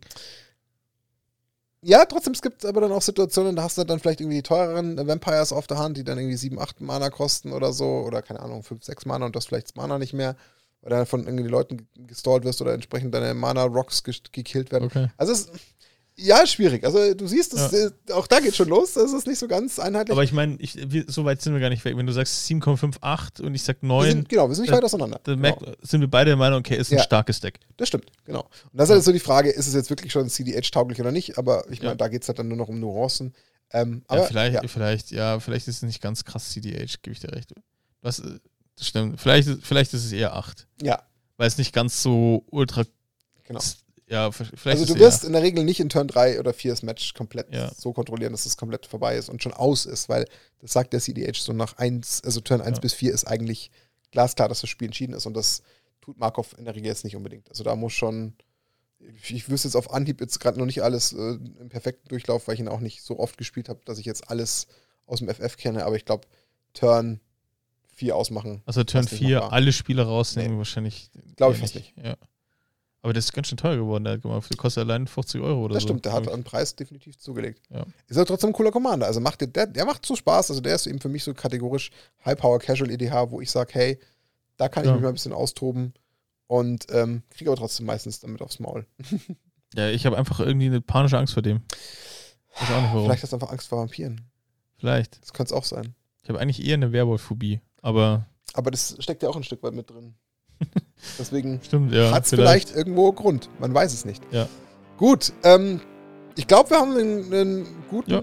ähm, Überblick geschafft mit dieser Folge, wenn es darum geht, der Grundsatzdiskussion ein bisschen entgegenzuwirken, ein bisschen unterstützende äh, Verhandlungsmasse zu geben, um zukünftig vielleicht die ein oder andere äh, Diskussion aufzulösen und zu sagen, liebe Leute, tauscht euch doch vorher, bevor ihr euch an die Commander-Tischrunde setzt, ein bisschen mehr aus, gibt ein bisschen mehr Kontext zu eurem Deck und sprecht da ganz offen drüber, damit es den Missmut hinten raus nicht gibt, dass ihr euch dann vielleicht mit Politics immer noch irgendwo auf einen einschießt und den dann erstmal verhaut. Na gut, das gehört zu Commander. Da ist irgendwie Wotzi dann schon irgendwie vielleicht ein bisschen illusorisch zu glauben, dass man das nur freundlich und nett gemeinsam spielen kann. Deswegen, das wird dann doch nicht gehen. Von daher, ähm, versucht es darüber zu regeln. Ähm, schaut euch den Artikel an unter Umständen. Gebt uns ja. Kommentare, ähm, wie ihr es vielleicht bis dato gehabt habt. Seid ihr der klassischen Problematik auch bereits mehrfach äh, ins offene Messer gelaufen und habt ständig die Diskussion? Habt ihr das gehört, den ersten Satz von uns, und habt sofort nicken müssen und schmunzeln müssen, von wegen, ja, die Diskussion haben wir jeden Samstags aufs Neue. Ich weiß es nicht. Gebt uns da gerne nochmal Feedback. Ja, wie macht ihr es? Gibt es noch andere Wege, außer genau. die? Weil ich, es gibt immer noch einen Bowler and Trade zu gewinnen. Zwei gibt es zu gewinnen, genau. Ja, also es lohnt sich zu kommentieren. Und dann berichten wir mal von unserem Erlebnis auf dem Command-Fest und äh, wer uns so alles überfallen und begrüßt hat oder auch nicht. Also entweder sitzen wir weinend im nächsten Podcast oder, oder grinsen äh, wie, die, wie die Honigkuchenpferde oder Honigkuchenschweinchen in dem Fall. Ähm, das werden wir rausfinden. Ja, aber wir sind im nächsten Podcast, vermutlich, wenn alles so geht, ähm, sind wir auch nicht alleine, werden wir wieder Stimmt. einen Gast haben. Da haben wir wieder einen Gast. Ja, also der kann uns trösten. Da geht es dann aber tatsächlich thematisch, wenn alles wirklich passt wie geplant, um das Thema Grading. Ja. Und ich glaube, das ist auch etwas, was sehr häufig angefragt wurde. Reizthema. Treffen wir da auch auf jeden Fall wieder einige Nerven. Deswegen ähm, lohnt es sich auch beim nächsten Mal einzuschalten. Ja. Dann würde ich sagen, ähm, wir haben jetzt effektiv äh, eineinhalb Stunden punktgenau über das Thema äh, ja, CDH äh, als oberstes äh, aller Mittel und Casual EDH als unterstes aller Mittel im Thema ähm, Power Level bei ähm, Commander gesprochen. Ja. Haben da, denke ich mal, ein bisschen äh, ja, für vielleicht Klarheit sorgen können. Dann würde ich ja. sagen, äh, wir können Folge 65 ruhigen Gewissens schließen. Das waren für euch nur Dani und nur Martin, aber. Und Schweinhorn? Und Schweinhorn, Entschuldigung. Schweinhorn hat ja den größten Impact der ganzen Folge, das ja. habe ich total ignoriert. Das muss man eigentlich auch einpacken für, für, für den Samstag, würde ich sagen. Ja, können wir machen. Mit dem Schweinhorn rumrennen. Müssen wir auch noch dabei haben, genau. Ja. Also, sucht nach dem Schweinhorn, wer auf dem Command-Fest ist. Ähm, ansonsten, äh, vielen Dank fürs Zuhören, für eure Aufmerksamkeit. Äh, wir sagen bis zum nächsten Mal. Die Schweine sind raus. Folge 65 ist zu. Nackt und Rosa, der Snapcast. Bis zum nächsten Mal. Servus und ciao zusammen. Servus.